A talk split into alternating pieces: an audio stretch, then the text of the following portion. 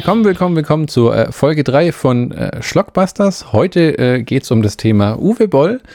Vorneweg die Film-News und die Netflix-Sachen äh, machen wir ab jetzt nur noch einmal im Monat, weil das bringt einfach nichts, das jede Folge äh, da rein zu quatschen, weil es gibt einmal im Monat neues Zeug, das wird dann über den Monat Freigeschalten. Genau, und äh, außerdem haben wir eh kein Netflix und immer noch kein Amazon Prime und ähm, Auch kein Disney Plus. wir denken aber schwer drüber nach, uns nichts davon zuzulegen. Oh ja.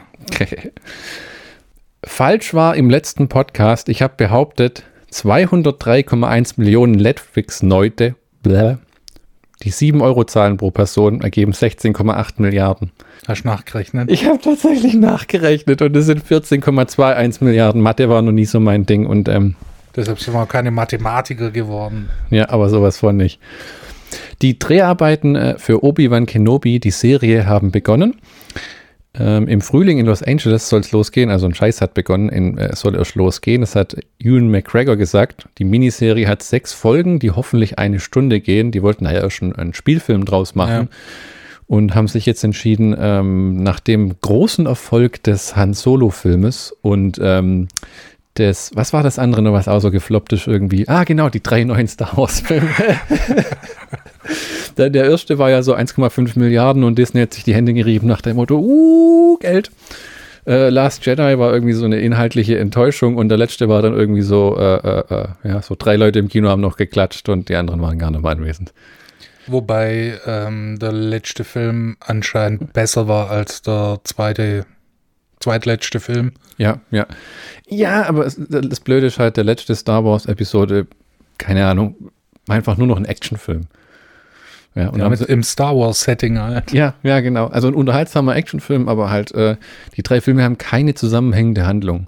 Deswegen bin ich jetzt gespannt, was sie mit Ewan McGregor machen in dieser Miniserie, der mir schon in den in Prequels sehr gut gefallen hat als Obi-Wan Kenobi. Erstens das und zweitens, ähm, man hat auch mehr Zeit und Platz, den, ähm, die Story zu entwickeln in Ja. so einer Miniserie. Finde ich auch. Man braucht nicht mehr aus allem einen, einen, einen Spielfilm machen. Manchmal so eine Miniserie, wenn es nur drei Folgen wären, wird mir auch schon reichen. Sechs Stunden klingt schon echt episch, ne? Ja.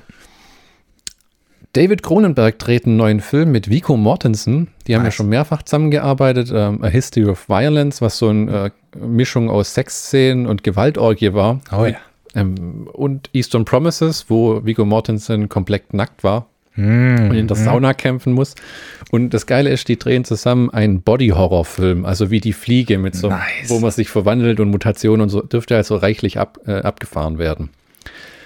Das nächste, die Resident Evil-Filme bekommen einen Reboot und die Sache ist schon so weit in Planung, dass das Ding schon halber fertig ist. Ähm, rauskommen soll es am 3. September 2021 von Sony. Konstantin-Film hat auch wieder seine Finger im Spiel. Herr Lehrer, Herr Lehrer, eine Frage. Ja. Wer braucht es? Ähm, haben dir die Resident Evil-Filme nicht gefallen? Die ersten, ja, also Resident Evil Teil 1, Teil 2, okay, der Rest, nee. Also den ersten äh, mag ich auch, den zweiten mag ich auch. Resident Evil, Resident Evil Apocalypse, Extinction, Afterlife und Retribution, da bin ich mir nicht sicher bei der Reihenfolge. Und dann The Final Chapter. Ja, ganz ehrlich, Alter, das, das sind mittelmäßige Horrorfilme mit netten Splatter-Effekten, Hm. Aber das hat halt nichts mehr mit Resident Evil zu tun. Also, Nee, nee, das hat's Äh, aber noch nie, das waren einfach nur so Zombie-Filme. Das- Im zweiten ist noch Nemesis, aber danach verliert sich's komplett. Deshalb, Die- deshalb mag ich die äh, Teil 1 und 2, weil die noch äh, ein bisschen was mit, äh, mit Spielreihe zu tun. genau. Mit dem Haus und so. Ja. Das, der neue Film soll sich mehr an dem Original orientieren. Ich kann mir aber nicht vorstellen, dass der Film komplett wie das erste Resident Evil Spiel in diesem Haus spielt. Das, glaube ich, macht einfach keiner. Weil Naja, das, das- sind inzwischen ist das so ein Franchise, der schon für so extravagante Action-Szenen bekannt ist und das alles in einem Haus, wo sie dann nur die Gänge entlang laufen, wird einfach nicht passieren. Erstens das und zweitens, äh, seien wir mal ehrlich, der, der erste, also das erste Spiel eignet sich nicht für, äh, für eine große Hollywood-Produktion, sondern äh, wenn dann so ein Independ- Independent-Streifen, Hm. weil, weil das Setting halt so limitiert ist. Ja, das stimmt. Regie führen soll Johannes Roberts, der 47 Meters Down gemacht hat, so ein High-Horror-Film. Und als Star aus Crawl, den ich auch nicht gesehen habe, Kaya Scoldelario. Das ist, ähm, Crawl war so ein Ganz cooler Horrorfilm, der klang ganz cool. Hast du mal was von gehört, wo eine im Haus eingeschlossen wird von Hochwasser und es kommen lauter Krokodile dann, die sie angreifen. Also auch so Tierhorror, wenn man da drauf steht. Muss man aber drauf stehen. Ja. Ich, ich mag High-Filme. Ich habe ähm, Sharknado 1, Sharknado 2, Sharknado 3, Sharknado 4, Sharknado 5 und Sharknado 6. Und was ist mit Sharknado 7, die Äh, den- Wiedergeburt? Den, den gab es leider nicht, aber es gab ähm, Three-Headed Shark Attack, ja. Four-Headed Shark Attack, Zombie Shark, Sand Shark, Ice Shark. Weißt, äh, ich war letztens einkaufen, ich weiß, wow, das soll vorkommen. Ähm, ich, ich liebe ja so Bücherkrabbelkisten. Hm. Und da bin ich, ähm, bin ich durchgegangen und äh, habe mir Terry Pratchett gekauft. Ja? Ah, okay. Okay. Und dazu gab es noch die äh, Romanversion von The Meg. Mm, oh ja, den Jason Statham High-Film. Der war auch richtig geil. Da ist richtig viel Geld reingeflossen. Der- auch gesehen. Das Taschenbuch ist dicker als, Herr der Ringe. äh, nee, äh, als äh, der Terry Pratchett äh, so. Roman. Mhm.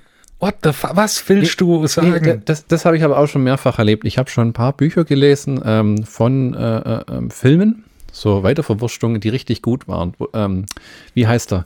Dieser deutsche Fantasy-Autor, der Wo- so. Wolfgang Hohlbein. Genau, der hat ganz tolle ähm, Bücher zu den Fluch der Karibik-Filmen geschrieben und, Und hat auch Indiana ganz, Jones. und ganz tolle Indiana Jones-Bücher, Die sind genau. echt gut, ja. Die sind richtig gut. Äh, findet man nur noch auf Ebay, glaube ich, inzwischen. Ja, klar. Haben es auch nie so richtig ins E-Book-Zeitalter geschafft.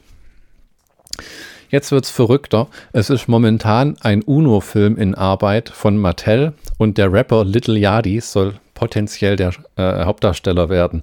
Das, das, das, ich, ich weiß, das klingt wieder so wie, wer, wer braucht's, aber die haben Herr ja schon aus Lehrer, Lehrer. die haben ja aus Schiffe versenken auch schon so ein Ding gemacht. Und das war noch ein Battleship mit Liam Neeson und Rihanna und so. Und es war halt ein Sci-Fi-Alien-Action-Film. Also will ich von dir nur wissen, wo genau beim UNO kommen, kommen dann die Aliens und die, die Raumschiffe und die Action-Szenen. Das soll, pass auf, ein Hip-Hop-Heist-Movie werden und eine Komödie. Hast kannst du die- mir gerade LSD gegeben? Du, du, du, Bin ich high? Du kannst also, du siehst schon, wie sie die Mülltonne aufbauen und alles reinschütten und Benzin drüber leeren und warten nur noch, dass sie das Ding anzünden. Klingt doch klingt bescheuert. Hip-Hop heißt Movie. Ich kenne den Typ auch nicht, ähm, aber hat bestimmt seine Fanmenge, die sich das dann anguckt. Das hat ja viele Musiker machen auf äh, irgendeinem Karrierepunkt, machen, drehen sie so Filme, ähm, wo sie irgendjemanden spielen. Britney Spears gab es Not Yet a Girl oder Not Yet a Woman oder so und Miley Cyrus hat auch irgendwas und, und Lady Gaga ist jetzt auch Schauspielerin. Manche machen das richtig gut. Da scheiden sich unsere Meinungen jetzt zum Beispiel auch wieder. Ich mag Jennifer Lopez als Schauspielerin. Nee, nee. So nee. in The Cell oder so, hast du den mal Nee, gesehen? nee, Kranke Scheiße. Noch mehr Comedy-Filme in Entwicklung und zwar soll es zum ähm, Videospiel, was zum Uwe Boll Talk nachher gut passt, ähm, Borderlands, das PlayStation PC Xbox Spiel. Das war so ein Endzeit Open World mit so Comicbuch ähm, ähm, Grafik. Sorry, ich hänge immer noch an Uno, der Film. Uno, der Film, demnächst im Kino. Jetzt neu von Uno, das Kartenspiel mit den Karten. Das Kartenspiel zum Film. Alter, fett. Da sitzen die netten Leute halt im Lockdown und denken, die kaufen Uno-Karten wie die Blöden. Also ich glaube, manche fressen die einfach und kaufen nochmal ein Set. Was können wir denn noch machen? Ein Film? Pff, wir haben gerade so viel Geld, mach einfach. Äh, Das sagt man ja wirklich, Ravensburger und alle Spielehersteller, die Jahre immer so ein bisschen ging was, dann wieder nett. Aber so in der Digitalisierung eher so nach unten verschwunden sind, seitdem jetzt alle daheim sind, alles explodiert. Ja, Ravens- klar, ja. Ravensburger kriegt den Scheiß gar nicht so schnell hergestellt, wie es aus Die Siedler von Katan haben gerade Liefersch... Also das Spiel, äh, die Siedler von Katan hat gerade gibt Lieferschwierigkeiten. seit 25 Jahren.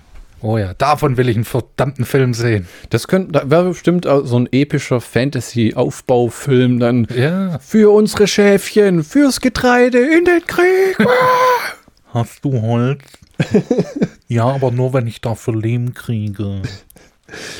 Borderlands wird verfilmt mit Kevin Hart, der bestimmt den Comedic Relief macht. Der hat ja auch ein paar nette Filme schon Ja. gemacht, wie ähm, der Wedding Ringer heißt es, glaube ich, im Englischen, wo er diesen vermietbaren besten Freund spielt. Den fand ich echt nett. Das war wie so damals die John Candy-Filme oder 80er-Jahre-Komödien wie äh, Die Glücksritter, wo einfach äh, äh, äh, die Schauspieler die Leistung bringen müssen und die Handlung gar nicht so äh, super viel hergibt. Ja, das war ganz, also ich fand jetzt nicht, dass es ein, ein riesiger Comedy-Hit ist, aber dafür äh, ein unterhaltsamer Nachmittagsfilm. Ja, ja. Noch mitspielen wird ähm, Kate Blanchett, die ja äh, aus dem Grundsatz heraus nicht altert, und Mhm. Jamie Lee Curtis. Naja. Und äh, bis hierhin klingt das Ganze gleich ganz gut und jetzt wird es bei dir abstürzen, denn Regie wird führen Eli Roth. Ich bin raus. Der, der selbst ernannte Horrorguru unserer Zeit, der ja so als Nachfolger des Quentin Tarantinos gehandelt wurde und mit dem Michi und ich beide nie so richtig was anfangen konnten. Also ich habe Hostel auf DVD, weil da äh, einer von wenigen Quentin Tarantino Audiokommentaren drauf ist. Aber ähm, Eli Roth als, Roth als Filmemacher, Cabin Fever war okay. Und danach kam nie wieder irgendwas, was ich mir auch nur angucken wollte. Also d- d- d- so einen Kannibalenfilm hat er gedreht, dann hat er The diesen Green Hell oder Green. Green Inferno. Ja, genau. Und mit Kate Blanchett hat er ja schon mal gearbeitet bei diesem Jack Black Kinderfilm ähm, Haus der Uhren oder House Ja. of Clocks oder was Mhm. hieß. Lustigerweise heißt ein Fulci-Film auch so. das ja, also- könnte zur Verwirrung in der ja. Videothek. Bei der Vermarktung spätestens. Also ich, es klingt Borderlands-Film, Kevin Hart, Kate Blanchett, Jamie Lee Curtis. Äh, Jamie Lee Curtis ist immer nett, wenn man die irgendwo mal sieht. Ne? Ja. Abseits von Halloween-Filmen neuen. Ähm, und Eli Roth, Roth, der Regie führt. Ja, Ist jetzt auch nicht was, wo ich sagen würde, würde ich ins Kino gehen. nee, aber wenn er mal auf Pro 7 um Ja. 13.40 Uhr läuft, an einem Sonntag, So um eine Viertelstunde geschnitten, dass man es einfach hinter sich hat. richtig.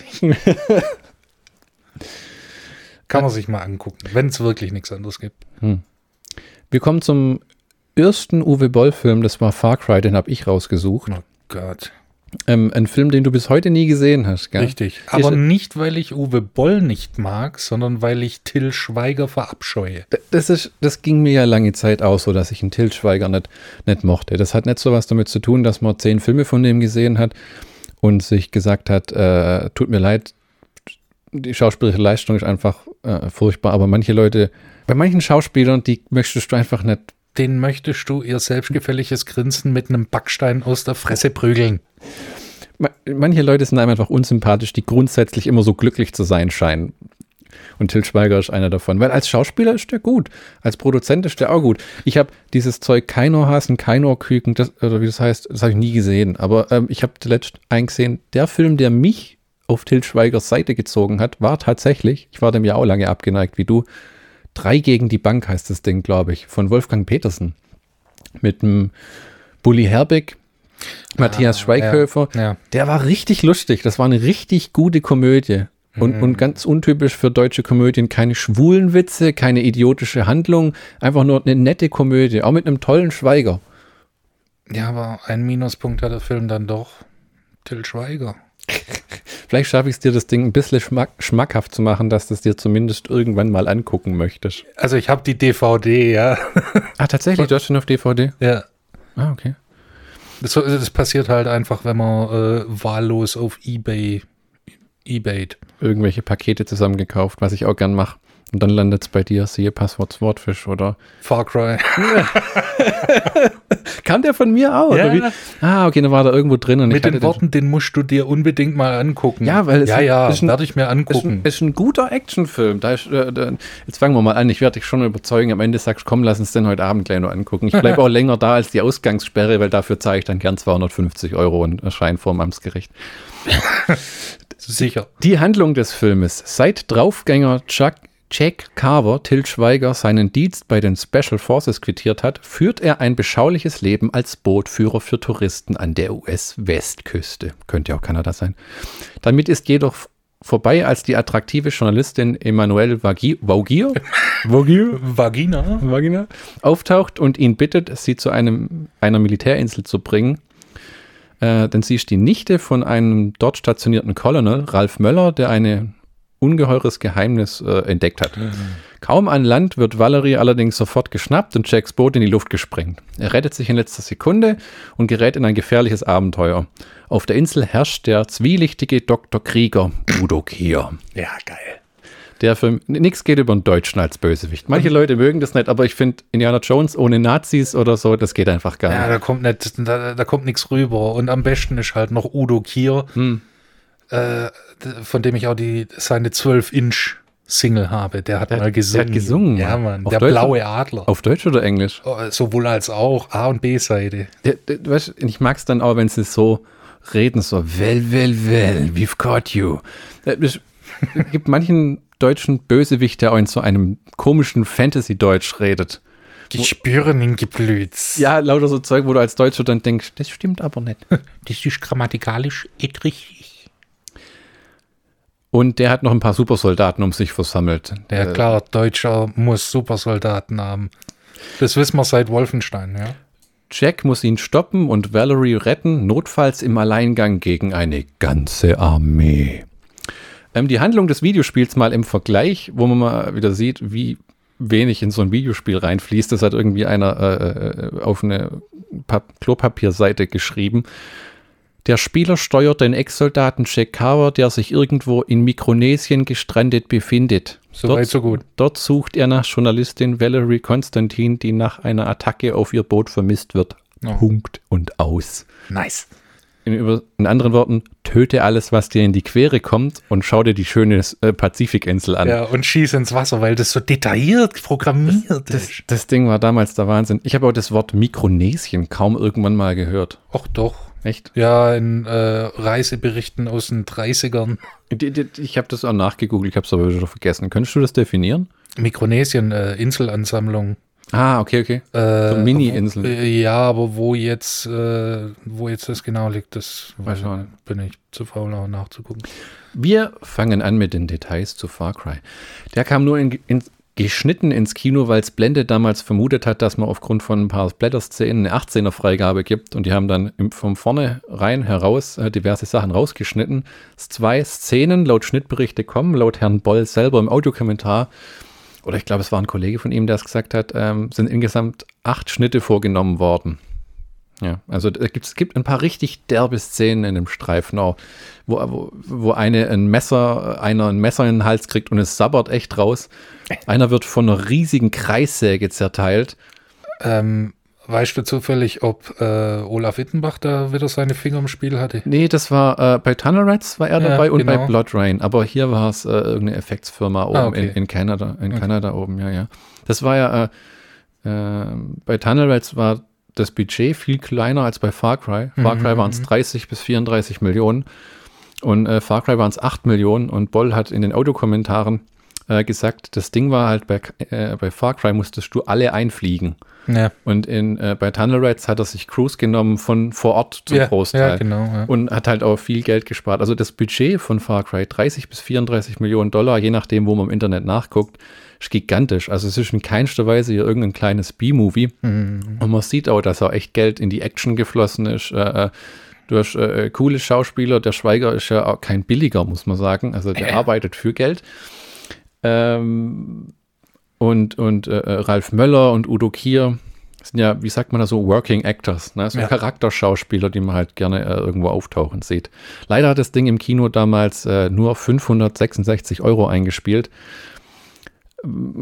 Ja, Bitte, wie viel? äh, äh, na, 566. 566.000 Euro Okay. hat das Ding eingespielt. Ja, das wäre der Wahnsinn.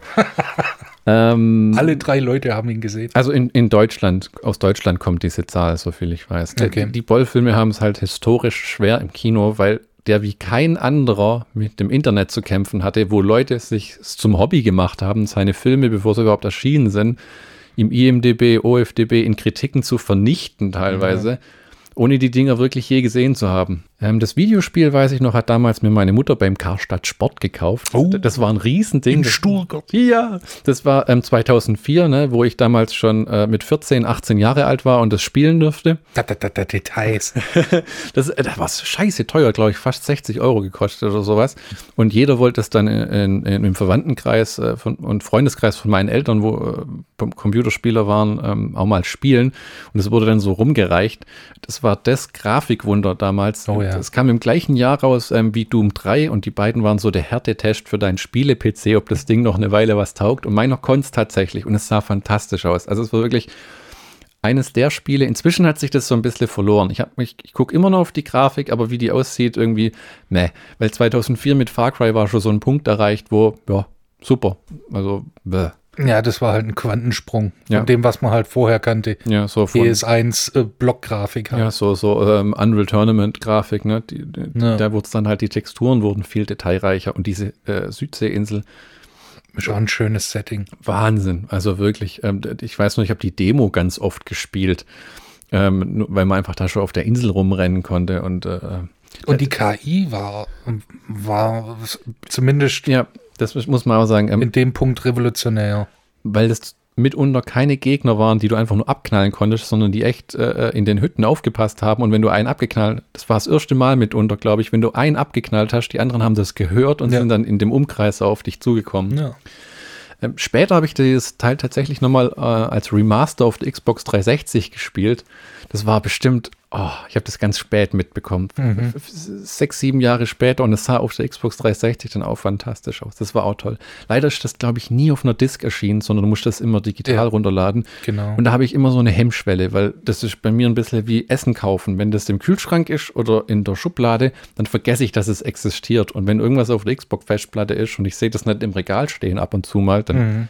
Ich habe zum Beispiel Monkey Island 2 auf der PS3, aber wie oft mache ich das Ding nur an? Aber dass ich das überhaupt noch habe, das ist bei mir irgendwo im Hinterkopf.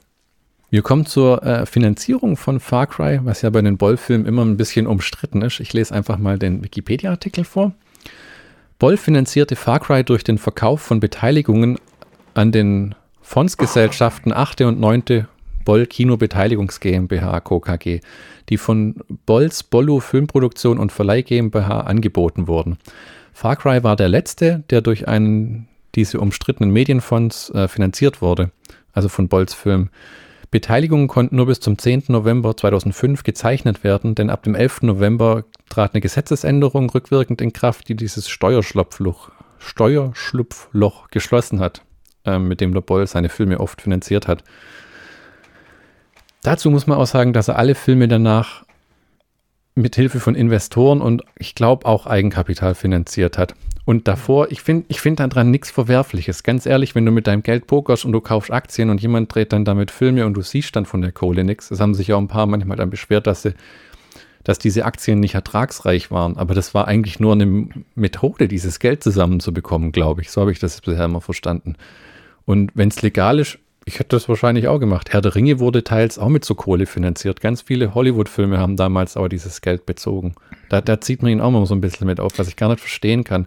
Weil das, manche sehen das als so äh, Gesetzesverstoß und hintenrum und die Leute hätten, haben ja eigentlich gewusst, dass sie oft gar nichts zurückkriegen, weil die Filme ja nie jetzt irgendwie mit einem 30 Millionen Budget dann irgendwie eine Milliarde eingespielt haben, wo die Leute dann super reich geworden wären. Aber die haben Geld gesehen von diesen Aktien. Ja, also man kann über Boll sagen, was man will. Ähm, der war Vorreiter in Sachen ähm, Finanzierung.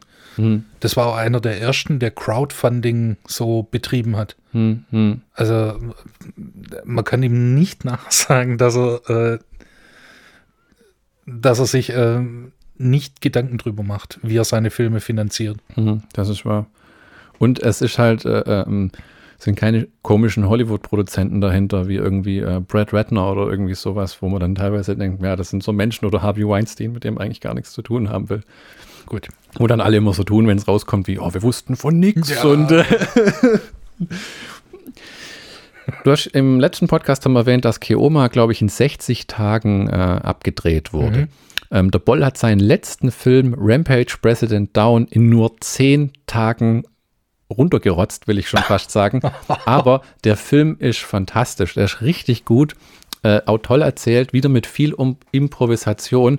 Und das ist so, glaube ich, unser neuer Rekord im Podcast, wie schnell man einen Film runterdrehen kann, der nachher aber auch wirklich gut ist. Da gibt es bestimmt noch ein paar Verrücktheiten, äh, die man irgendwann rausfinden kann. Robert Rodriguez hat scheinbar in so einem komischen äh, Sieben-Tage-Wettbewerb äh, teilgenommen vor ein, zwei Jahren. Den, Mhm. ähm, den Film konnte ich allerdings nirgends finden. Ja, das habe ich auch gelesen. Der, der Uwe hatte ein Restaurant, das aber leider geschlossen wurde, weil ähm, während dem Corona-Lockdown die Pacht dem irgendwie gestrichen wurde. Also da gab es irgendwie Streit mit dem, dem Vermieter von dem Restaurant. Brauhaus hieß es, zwei gab es das sogar von, ja, deutsches Essen in Kanada halt, ne? Ja. Dann Touristen und alle, die es probieren wollen, Schnitzeln, Sauerbraten wahrscheinlich, äh, äh, ähm, Linsen mit Spätzle und so. Und das, Ja. das lief äh, scheinbar ziemlich gut und hatte super Kritiken. Und dann gab es allerdings während Corona zu Streitereien, jetzt hat er das Zug gemacht und ist dann auch komplett äh, nach Deutschland zurückgezogen. Ich, also ich weiß jetzt nicht, ob er äh, nicht in Kanada immer noch einen Wohnsitz hat, wahrscheinlich schon. Aber, Ja, aber zurzeit ist er, wohnt er tatsächlich dann wieder in, äh, Good In- old Germany. ja, in Deutschland und macht ja Pause. Er hat ja, glaube ich, 2016 nach dem dritten Rampage-Film hat er gesagt, er hört jetzt erstmal auf, weil die Taktik war ja immer, ähm, diese Filme, die Finanzierung aufzustellen. Dann hat er die über die EFM und AFM, um es mal einzudeutschen, American Film Market und European Film Market verkauft und hat äh, so schon gleich mal einen Batzen Geld eingenommen. Das sind ähm, große Veranstaltungen, wo sich die Leute teilweise in Hotelräumen treffen und dann äh, Filmtrailer angucken. Oft geht es über den Trailer gar nicht hinaus, sondern da gibt es Leute, hat er mal erzählt, von Sky kommt einer und sagt, ich brauche Actionfilme, was hast du? Okay, irgendwie Far Cry, Rampage, ähm, Schwerter des Königs ne nehme ich, zahle ich dir für jeden irgendwie äh, 50.000, ähm, gib mir die Rechte irgendwie für fünf Jahre. So, so, und dann kommen natürlich die ganzen DVD-Rechte und teilweise die Kinoauswertung, aber das muss man halt sagen, Boll hat ähm, immer Filme gemacht mit der Idee, sie ins Kino zu bringen. Am Ende waren das aber immer Home-Video-Filme. Ne? House of the Dead war ein Riesending auf DVD, das hat über 80 Millionen eingespielt auf DVD. Wo er sich auch dann schwer, glaube ich, mit Lionsgate war, hat rumärgern müssen, weil die, wie die Amerikaner halt sind, diese Kohle einfach nicht rausrücken wollen. Ja. Also das habe ich schon mehrfach gehört. Äh, Kevin Smith hat es mal erzählt, wo er die Weinsteins tatsächlich einer Steuerprüfung unterziehen musste, weil die ihn einfach nicht bezahlt haben. Da kannst du nur so freundlich miteinander rummachen, aber im Endeffekt, wenn es ums Geld geht, Ja, klingelt, äh, gehen sie einfach nicht mehr ans Telefon ran. bei Kohle hört halt die Freundschaft auf. Ja. Also ich finde auch Netflix oder Amazon Prime könnte dem Uwe mal ein bisschen Geld zustecken, dass der dann wieder ein paar Filme dreht. Der hat der, Ja, kein Scheiß. Äh, äh, der pausiert gerade mit, ähm, mit, mit dem Regie führen, weil äh, Ja, genau. produzieren. Auch äh, nicht mehr. Mhm. Auch nicht? Nee, er hat nur ein, zwei Sachen äh, gemacht, aber inzwischen ist da, glaube ich, nichts mehr. Ich weiß, inzwischen hat er einen Podcast und er hat diesen ähm, Uwe Boll ähm, Raw, die Website, das ist seine Ja. offizielle Website Ah, okay. und er hat einen YouTube-Channel, wo er auch Sachen macht äh, und es gibt diesen Podcast seit einer Weile, den er mit ähm, Kai Blasberg, der früher der Chef von Tele5 war, macht. Wirklich interessantes Teil. Ich habe mir mal die ersten fünf Episoden angehört. Es geht um Politik hauptsächlich, mit halt so ähm, Details eingestreut von Kai Blasbergs Leben und Uwe Bolls äh, Leben, was ich i- immer, immer interessant finde, wenn die da äh, ähm, so ein bisschen ihr Privatleben mit reinbringen oder was die inzwischen machen. Da hat auch einmal ähm, Uwes Handy geklingelt und dann ähm, regt sich der, der Kai auf so, ich mach das Ding doch in Flugmodus und dann sagt der Uwe, ich habe das halt die ganze Zeit an, weil dieser Tage ruft mich eh keine Sau mehr an.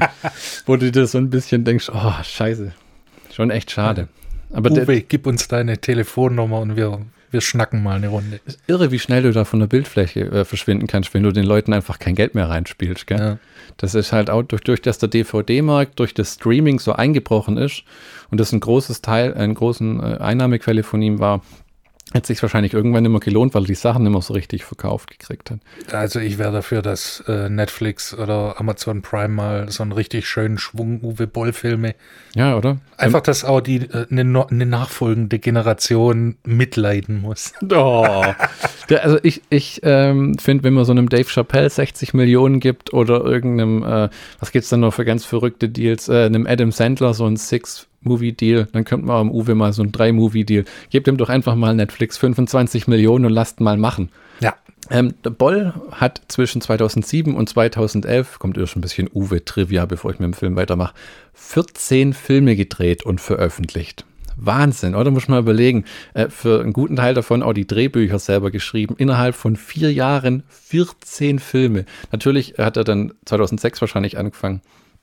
Und 12 war es erst voll rum, wenn man alles mit einbezieht. Audiokommentare und Vorbereitung, Pre-Production. Aber ich finde mal einen, der so viele Filme rausrotzt. Gut, äh, äh, äh, rausrotzt meine ich nicht, böse übrigens. Dazu muss man auch erklären, mal, das Ding heißt zwar Schlockbusters, aber nicht, weil die Filme, die wir besprechen, Schrott sind, sondern weil wir einen Namen gebraucht haben, unter dem wir das Ding veröffentlichen. Und wir hatten, Michi hatte schon schöne Idee, das Ding ähm, ähm, B-Roll zu nennen zum Beispiel. Ging nicht mehr, gab es schon. Äh, dann hat man noch andere Sachen wie irgendwie äh, ähm, äh, Abs Abspann Ja. Äh, äh, Abspanngucker oder so. Nee, das heißt, so heißt tatsächlich ein anderer Podcast, aber Abspann wollten wir auch. Und da gab es dieses Abspanngucker schon. Und dann haben wir uns für Schlockbusters äh, entschieden. Mehr so aus einem, ja, irgendwas muss halt, ja. dass die Leute das Ding Wir, finden. wir können es leider nicht Weltraumpräsident mit Hammergeils Filmpodcast nennen. Ja, leider nicht. Also beeindruckend. 14 Filme in vier Jahren einfach nur, äh, da, wie kommt man überhaupt zum Schlafen? Also der Typ hat eine Arbeitsethik, das, die ist bewundernswert. Er hat aber immer auch clever Verträge ausgehandelt, wo Ja. er gesagt hat, ich mache jetzt den Tunnel Rides, den Far Cry und äh, irgendwie Seed. ähm, pass auf, Michael Paré, äh, wie, du unterschreibst gleich für alle drei Filme, ja, da müssen wir hier nicht rummachen. Äh, äh, so ein bisschen wie Marvel das heute macht oder Ja. die ganzen großen Studios, äh, die, die, die ja, ja, da wurde abgeguckt. Äh, äh, die sagen dann gleich, komm, wir nehmen den, man könnte jetzt auch lästern, äh, das hat man schon immer so gemacht, aber ähm, ja und nein. Es Nicht gibt in oft, dem Ausmaß. ja, es gibt oft so Optionsklauseln äh, Klauseln in den Verträgen, wo man sagt, falls eine Fortsetzung gibt, musst du dich innerhalb von den nächsten fünf Jahren verpflichten und kriegst dafür gleich nochmal 500.000 oder irgend so ein Geschieß. Aber Uwe hat halt gleich so geplant, dass er gesagt hat, ich setze den in drei Filme ein, ich äh, lasse den für drei Filme unterschreiben und dann erspart halt auch viel und ist halt äh, bei der Planung, glaube ich, auch ähm, einfacher. Ja. Was mir bei seinen Kritikern immer auffällt, ist, dass es hauptberuflich oft Filmkritiker sind, wie zum Beispiel der Harry Knowles, wo ich ehrlich gesagt sagen muss, den konnte ich auch noch nie leiden. Äh, So Leute, oder auch wie Roger Ebert, äh, den ja der Cinema-Snob Brad Jones so sehr mag, das sind so Leute, die hauptberuflich Filme gucken. Filme gucken und Kritiken schreiben und der Meinung sind, sie könnten das alles besser machen, aber sie haben einfach keinen Bock zu. Ja? Und, und Roger Ebert, was hat der gemacht? Der hat ein paar Tittenfilmchen geschrieben und ansonsten. Russ Meyer Filme. ja, eben. Der, der, hat ein paar, High Quality. der hat ein paar Tittenfilmchen geschrieben und dann hat er gemeint, jetzt, äh, das lebt natürlich immer von der Person dieses Menschen und der Unterhaltungsfaktor und wie die sich präsentieren. Äh, nicht wahr, Michi? Aber ähm, Mi, mi, mi, wir machen ja eigentlich das Gleiche. Ähm, aber uns geht es mehr darum, äh, ob die Filme ähm, spaßig sind und, und Unterhalten. Was, unterhalten, genau, unterhalten ist das richtige Wort. Weil gut, schlecht, ich gehe so gut wie nie an einen Film ran mit der Erwartung, wie ist der geschnitten, wie ist die Musik, wie, Es ist doch sowas von wie ist die, Scheiß, ich, ich, kann, ich kann schauspielerische, Leist, schauspielerische Leistungen, kann ich ganz selten nur beurteilen. Also wenn es wirklich grottig wird, wo man denkt, "Ugh", dann fällt es mir auch auf. Aber äh, so, so, wenn du jetzt nimmst Chris Rock, Eddie Murphy und dann Richard Pryor, wer ist jetzt da der bessere äh, äh, Comedy-Schauspieler? Keine Ahnung. Kommt auf die Rolle an. Drama können die auch alle irgendwie. Ja. ja, gut. Richard Pryor hatte in seinem Leben genug Drama. Ja, das stimmt allerdings. Ähm, ja, aber äh, wenn du nichts für die Charaktere empfindest und was die durchmachen müssen, Hm. dann ist es schlecht geschauspielert, meiner Meinung nach. Ja, das stimmt natürlich, wenn es dir am Arsch vorbeigeht, so nach dem Ja. Motto, ja. hm, Dann ist der halt tot oder dann verliert er halt ein Bein. Nee, hm, hm. I don't care. Ja. Dieser heißgeliebte Daniel Day-Lewis, der sich ja komplett verausgabt für jeden Film und dann da irgendwie Kleider schneidert und im Matsch lebt und Method Acting.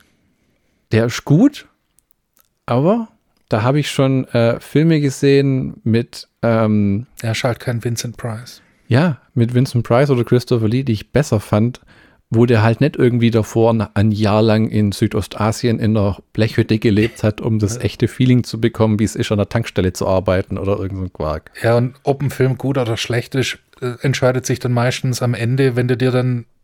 äh, Das hatte ich nur dreimal, dass ich einen Film angeguckt habe und am Ende gedacht habe, die eineinhalb Stunden bekomme ich nie wieder zurück. Und witzigerweise war es beides mal mit dir. Echt? Also mir ging es Ja. einmal so, da warst du, glaube ich, nicht dabei, das war Dune, dieser David Lynch-Film.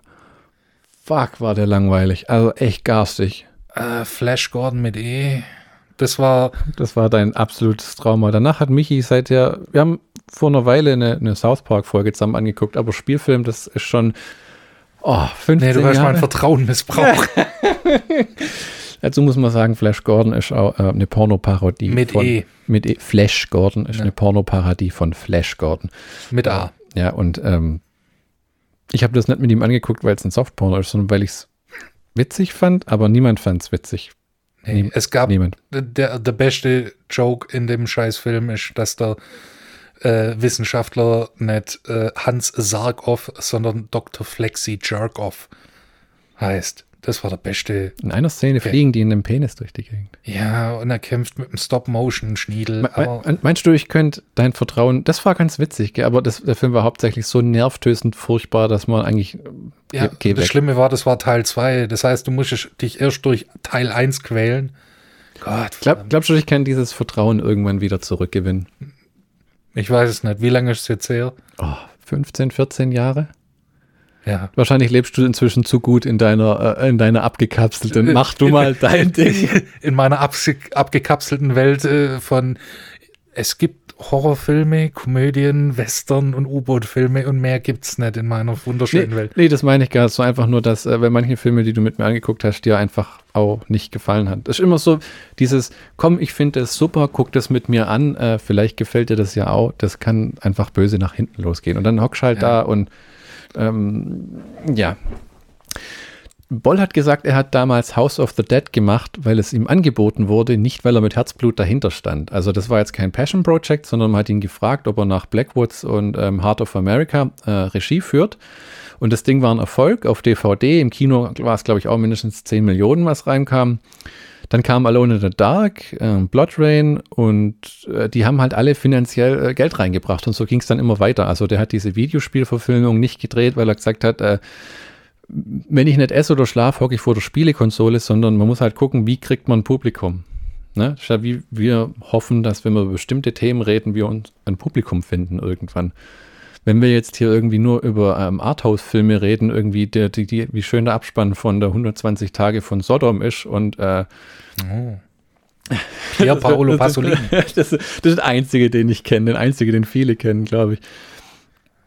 Ähm, und wenn Geld reinkommt äh, und man am Set Spaß hat und die Schauspieler sind zufrieden mit ihm, der Boll hat einen ziemlich guten Ruf unter den Schauspielern äh, und an, an der Crew, wo einer böserweise mal gesagt hat, ähm, wir, streng, äh, wir strengen uns an, wir machen einen super Job über das Endprodukt, bin ich mir manchmal nicht so sicher. Ähm, also ich hätte aber an eben seiner Stelle auch noch Far Cry Postal und die Blood Rain Sequels und Dungeon Siege, äh, Schwerter des Königs Fortsetzungen gedreht, wo eigentlich auch keine schlechten Filme dabei sind. Also ähm, hast du die Schwerter des Königs Fortsetzungen mal gesehen? Mm, nicht. Der zweite ist mit ähm, Dominic, äh, nicht Dominic, der ist im dritten. Äh, der zweite ist mit Dolph Lundgren und der dritte ist mit Dominic Purcell, heißt der Okay. Mann. Der hat mal Dracula gespielt bei Blade. Ist auch ein Ja, ziemlich ja. solider Schauspieler. Sind gute Fantasy-Action-Filme. Äh, wenn man halt, ich hatte auch so eine Phase mal, wo ich mir lauter Dolph Lundgren-Filme reingezogen habe und Van Damme-Filme, das war ich ja noch unter Steven Seagal, der ja echt inzwischen so ein, ah, ich mag den Mann und hat tolle Filme gedreht, aber er ist halt nachweislich ein arrogantes Arschloch und halt einfach ein Sack aus Fleisch, der da Szenen Oh. vollbringt, die einfach, äh, äh, äh, einfach völlig unrealistisch sind. Der ist einfach völlig verfettet und hat drauf geschissen, dass er so dick ist. Und, und dreht aber immer noch Filme, für die er jedes Mal eine Viertelmillion kassiert. Ah ja, ich meine, never change a running system, Aber- wenn es funktioniert. Ja, das stimmt. Das stimmt, stimmt. Also in seiner Sache, ne, die Marlon Brando-Taktik. Ist egal, wie schwer du bist, das Geld ist das Gleiche. Erstens das und zweitens ist äh, Steven Seagal immer noch der beste Steven Seagal-artige Schauspieler, den es auf dieser Welt gibt. Also ich bin der Meinung, Uwe hätte genau wie Lemmy, der ja immer mit Ärger hatte mit seinen Labels, die seine Sache veröffentlicht haben, aber dann bis das letzte, wo er am Lebensende hatte, nie richtig promoted haben. Ah. Der hätte mehr Erfolg gehabt, wenn er, wenn er ein geiles Marketing-Department gehabt hätte, die sich wirklich hinter ihm stehen und sich auch gekümmert hätten. Und nicht nur so, was man vertreibt selber und die kaufen die Rechte und dann schmeißen sie es auf den Markt und warten, was passiert ist. Ja. Da, das ist ja alles ähm, mehr oder weniger großteils immer untergebuttert worden. Ne? Auch wenn er dann so gesellschaftskritische Filme gemacht hat, wie irgendwie äh, Darfur oder Assault on Wall Street. Hast du den mal gesehen, Assault on Wall Street? Äh, Assault on Wall Street habe ich noch nicht gesehen. Das ist ähm, ein ziemlich guter, äh, ist eigentlich ein Drama. So ein bisschen wie so ein Polit-Thriller, der als Actionfilm vermarktet worden ist, weil halt in den letzten 15 Minuten der Typ dann zur Knarre greift, wo es darum geht, wie die Leute äh, in Amerika von den Banken mehr oder weniger beraubt worden sind und auch an der Wall Street mit diesen investiert ein Geld und die haben das dann mehr oder weniger einfach alles den Bach runtergepisst und mussten sich dafür nie rechtfertigen. Ne? Und, und haben nie Konsequenzen dafür gespürt. Der hat ja ein paar so äh, gesellschaftskritische Filme gedreht, so ein bisschen wie Romero, der immer so ein Thema da irgendwie da, dahinter packt. Ne? die politische Einstellung von Uwe Boll kommt in ein paar Filmen gut raus. Hm. Und wenn es im Film nicht so rauskommt, dann auf jeden Fall im Audiokommentar. Ja, oh, die Audiokommentare, Leute. Wenn ihr ähm, die Boll-Filme, sage ich jetzt gerade raus, sind super auf DVD und auf Blu-ray. Splendid hat da viele rausgebracht mit deutschen und englischen Audiokommentar. Mhm. Das heißt, wenn ihr euch so einen Film reinzieht, habt ihr nicht nur den Film, ihr habt auch noch den Film ein zweites Mal auf, mit einem deutschen Audiokommentar und ein drittes Mal mit einem englischen Audiokommentar. Der Unterhaltungswert von dieser, was das damals war, 12 Euro DVD ist gigantisch. Also ich habe die echt immer gekauft, wenn die neu rausgekommen sind und habe jetzt auch für den Podcast, ich habe mir Far Cry dreimal reingezogen und Tunnel Rats zweimal. Tito. Und, äh, und, und äh, auch den Audiokommentar dir wieder angehört? Ja. Ah, der, der, Aber diesmal auf Deutsch. Und äh, ah, okay, okay. Der, den, der englischen bei Tunnel Rats, da musste ich tatsächlich passen. Ähm, aber ich habe mir den englischen bei Far Cry noch reingezogen. Die Musik ist wieder von Jessica de Roich. Hoffentlich sage ich es richtig. Ich habe mir es extra von so einer niederländischen Seite ähm, äh, buchstabieren lassen. Tatsächlich ein niederländischer Name, die ja für viele seiner äh, Filme die Musik geschrieben hat. Ja. Und da immer äh, schöne, solide, äh, äh, gut anzuhörende Soundtracks äh, rausgebracht hat. Der Film selbst, jetzt kommen wir auch schon mal richtig oh. zu Far Cry, jetzt haben wir den Uwe so ein bisschen durchgekaut. Der Film beginnt mit einer Action-Szene, wie die Soldaten von diesen Mutantenmonstern angegriffen werden. Äh, werden zerfleischt und geballert und es explodiert. Und wie in jedem guten Monsterfilm sieht man das Monster nicht sofort. Ne? Das ist ja immer ähm, einer der größten Fehler, wenn man sofort sieht, wie ja. irgendwie der Mann im Latexkostüm mit den Turnschuhen äh, durch das, durchs Bild läuft. Ähm, das wird hier schön versteckt und ich glaube, das kommt zu, ah, in der ersten halben Stunde sieht man die Supersoldaten dann mal. Und Til Schweiger trägt sogar dieses wunderschöne Hemd, dieses Hawaii-Hemd. Was ist das? So eine Art Pink-Orange ähm, aus Far Cry, das dieser Jack Harbour dann anhat. Und äh, Uwe hat gemeint im Audiokommentar, äh, Til Schweiger hätte dieses Hemd so sehr gehasst, er könnte nicht warten, um es auszuziehen. Ich habe auch so ein hässliches Hawaii-Hemd. Ich bin ein großer Fan von hässlichen Hawaii-Hemden. Mir fehlen nur leider oftmals die Eier, dieses Ding dann einfach anzuziehen, wenn ich arbeiten gehe oder so, weil ich mir denke, dann muss ich mir irgendwelche Sprüche anhören. Ja, das. Also ich habe mehrere hässliche Hemden gehabt in meiner Zeit, die ich bewusst deswegen gekauft habe, mit kleinen Kameras drauf oder Vögeln und so, aber mir fehlt dann immer der Mumm, über äh, die Kasse hinaus das Ding anzuziehen. Das Hawaii-Hemd hatte ich schon im Urlaub gut und gerne an, weil es auch bequem ist. Und mir gefällt einfach dieser kitschige Look. Ja. Aber auf, auf, Arbeit funktioniert nicht so nee, richtig. Nee, man kann es auch gut zu Hause anziehen im Sommer, ja. wenn es in der Bude heiß ist. Das ist wahr. Wir haben Udo Kier als Bösewicht, als weintrinkenden, verrückten Wissenschaftler, der Bilder malt und nebenher Wagner anhört. Er also, erfüllt also alle Grundkriterien eines verrückten, guten Wissenschaftlers. Nicht nur das, äh, bis auf die Tatsache, dass Udo Kier kein Wissenschaftler ist, äh, trifft es auch auf Udo Kier zu. hm. ähm, der züchtet Monstersoldaten auf dieser Insel, Zombiesoldaten, Monstersoldaten, Mutanten, Monster. Ähm, die Viecher sind kugelsicher und brauchen keinen Schlaf, haben aber den klitzekleinen Nachteil, dass es durchgedrehte Killermaschinen sind. Da kommt dann auch einer vom Militär vorbei und meint so, wie sieht es denn jetzt aus mit dem Geld, das wir investiert haben und so. Und dann gibt dem Udo Kier so eine Glocke in die Hand und sagt, er schießt den mal. Und dann schießt er dem auf die Brust und die Kugel penetriert sein Fleisch nicht. Ähm, und dann meint allerdings der Militärmann, super, mach den doch mal los aus der Liege. Und der so, nee, nee, nee, nee, der bringt alle um in dem Raum. Und dann, wie alle? Ja, also den äh, unsterblich, kugelsicher und Killermaschine haben wir drauf, aber wir haben nur den Kontrollschalter nicht gefunden. So, ich meine, ja, völlig nutzlos, was soll ich denn mit dem? Ja, aber du könntest ihn ja vielleicht abwerfen über dem Feindeslager und dann schnell wieder wegfliegen. Ach, alles scheiße. Und dann geht er und wird dann aber, glaube ich, auch irgendwo im Hinterhof äh, erschossen. Das ist der Don S. Davis, den man aus Star Stargate kennt. Ähm, später im Film lernt man dann noch, dass Udo Kier seine äh, genetische Superformel, also diese Bilder, die er da immer malt, hm. das sind ähm, keine Bilder, sondern äh, das sind, das ist, der schreibt seine Formel ah, okay. und die kritzelt dann am Ende schnell drüber, damit die Bösen äh, das Ding nicht äh, klauen können, weil wo er dann die äh, US Army meint, alles klomp, will er das Zeug, verkauft er das Zeug nur wie im echten Leben schnell an asiatischen Investor. Auf wish.com. Ja, genau. Ähm, lustig ist, Ralf Möller sitzt irgendwann, äh, der ja dieser ähm, Redakteurin steckt, was auf der Insel so vor sich geht mit den supermutanten Zombie-Monster-Soldaten. Der sitzt vor so einem Computer mit so einer Lederjacke und trinkt so einen Becher Kaffee und dann sieht man so auf dem Bildschirm, äh, streng geheime Daten werden hochgeladen. Und im, im, Hintergrund kommen halt so vier Hansel und meinen so, was machst du denn da? Und der stellt den Kaffee hin wie, ach, Klomp, jetzt doch ich hätte doch irgendwie das vom Laptop in der Umkleidekabine hochladen sollen. Das, ich, das war wieder so ein technischer Moment, was ich immer so mag, wenn sie irgendwie äh, sich einfach blöd anstellen, wie es gibt so viele Bildschirme oder so, wo man denkt, warum machst du das irgendwie im Großraumbüro des bösen Imperiums mit Glasscheiben, wo dann irgendwie jeder sehen kann, was du da tust. Aber es geht ja nur darum, den Punkt zu vermitteln, dass er dann gefangen genommen wird, dass die Dame einen Grund hat, loszuziehen. Und ob der jetzt äh, beim Kacken eingesackt wird oder im Großraumbüro, ist halt so. Ne? Ist dann nur eine Frage der Peinlichkeit. Ähm, es gibt eine herrliche Szene später, wenn sie dann diesen äh, Ralf Möller umwirtschaften zum äh, Supersoldaten, kriegt er auch so ein Kabel in den Rücken und es ist ein SATA-Kabel. Der kriegt so ein, der kriegt so ein SATA-Kabel in den Rücken reingedrückt, da schneiden die den auf und drücken ihm dieses Kabel da hinten rein. Und das finde ich einfach herrlich. Ich meine, heutzutage wird das natürlich nimmer gehen. Ne? Die EU hat ja gerade gesagt, alle Handys brauchen die gleichen Ladegeräte. Ja. Wird dann würden sie dem Ralf Möller schön modernen USB-C hinten in den Nacken reinstecken. Genau. Oder HDMI. Ja. Oh, aber das fand ich einfach nur äh, äh, göttlich, wie die den da. Äh, man muss auch echt sagen, Ralf Möller ist noch in Form wie Anno dazu mal. Finde ich auch immer wieder beeindruckend, wenn die Typen einfach immer diese Muskeln haben. Das ist so eine scheiß Arbeit. Ja. Und du kannst ja auch nicht einfach diese Muskeln abbauen und dann wieder aufbauen. Geht schon, aber man sagt, das ist wie bei dicken Menschen, die dicker werden und leichter und dicker und leichter. Das äh, ist anstrengend für deine Organe und Muskeln ja. und dein Herz und alles, weil das immer rauf und runter geht. Dann lernen wir Thiel Schweiger kennen, der besoffen auf seinem Boot pennt. Der arbeitet bei einem Bootsbetrieb, wo er Touristen zum Wale schauen rausfährt. Ähm, Bootsbetrieb, wie nennt man das? So ein Touristen, wo die halt die Leute rauskarren auf so einem Boot. Da gibt es so eine der nervigsten Szenen im Englischen, wo du tausendmal den Spruch hörst.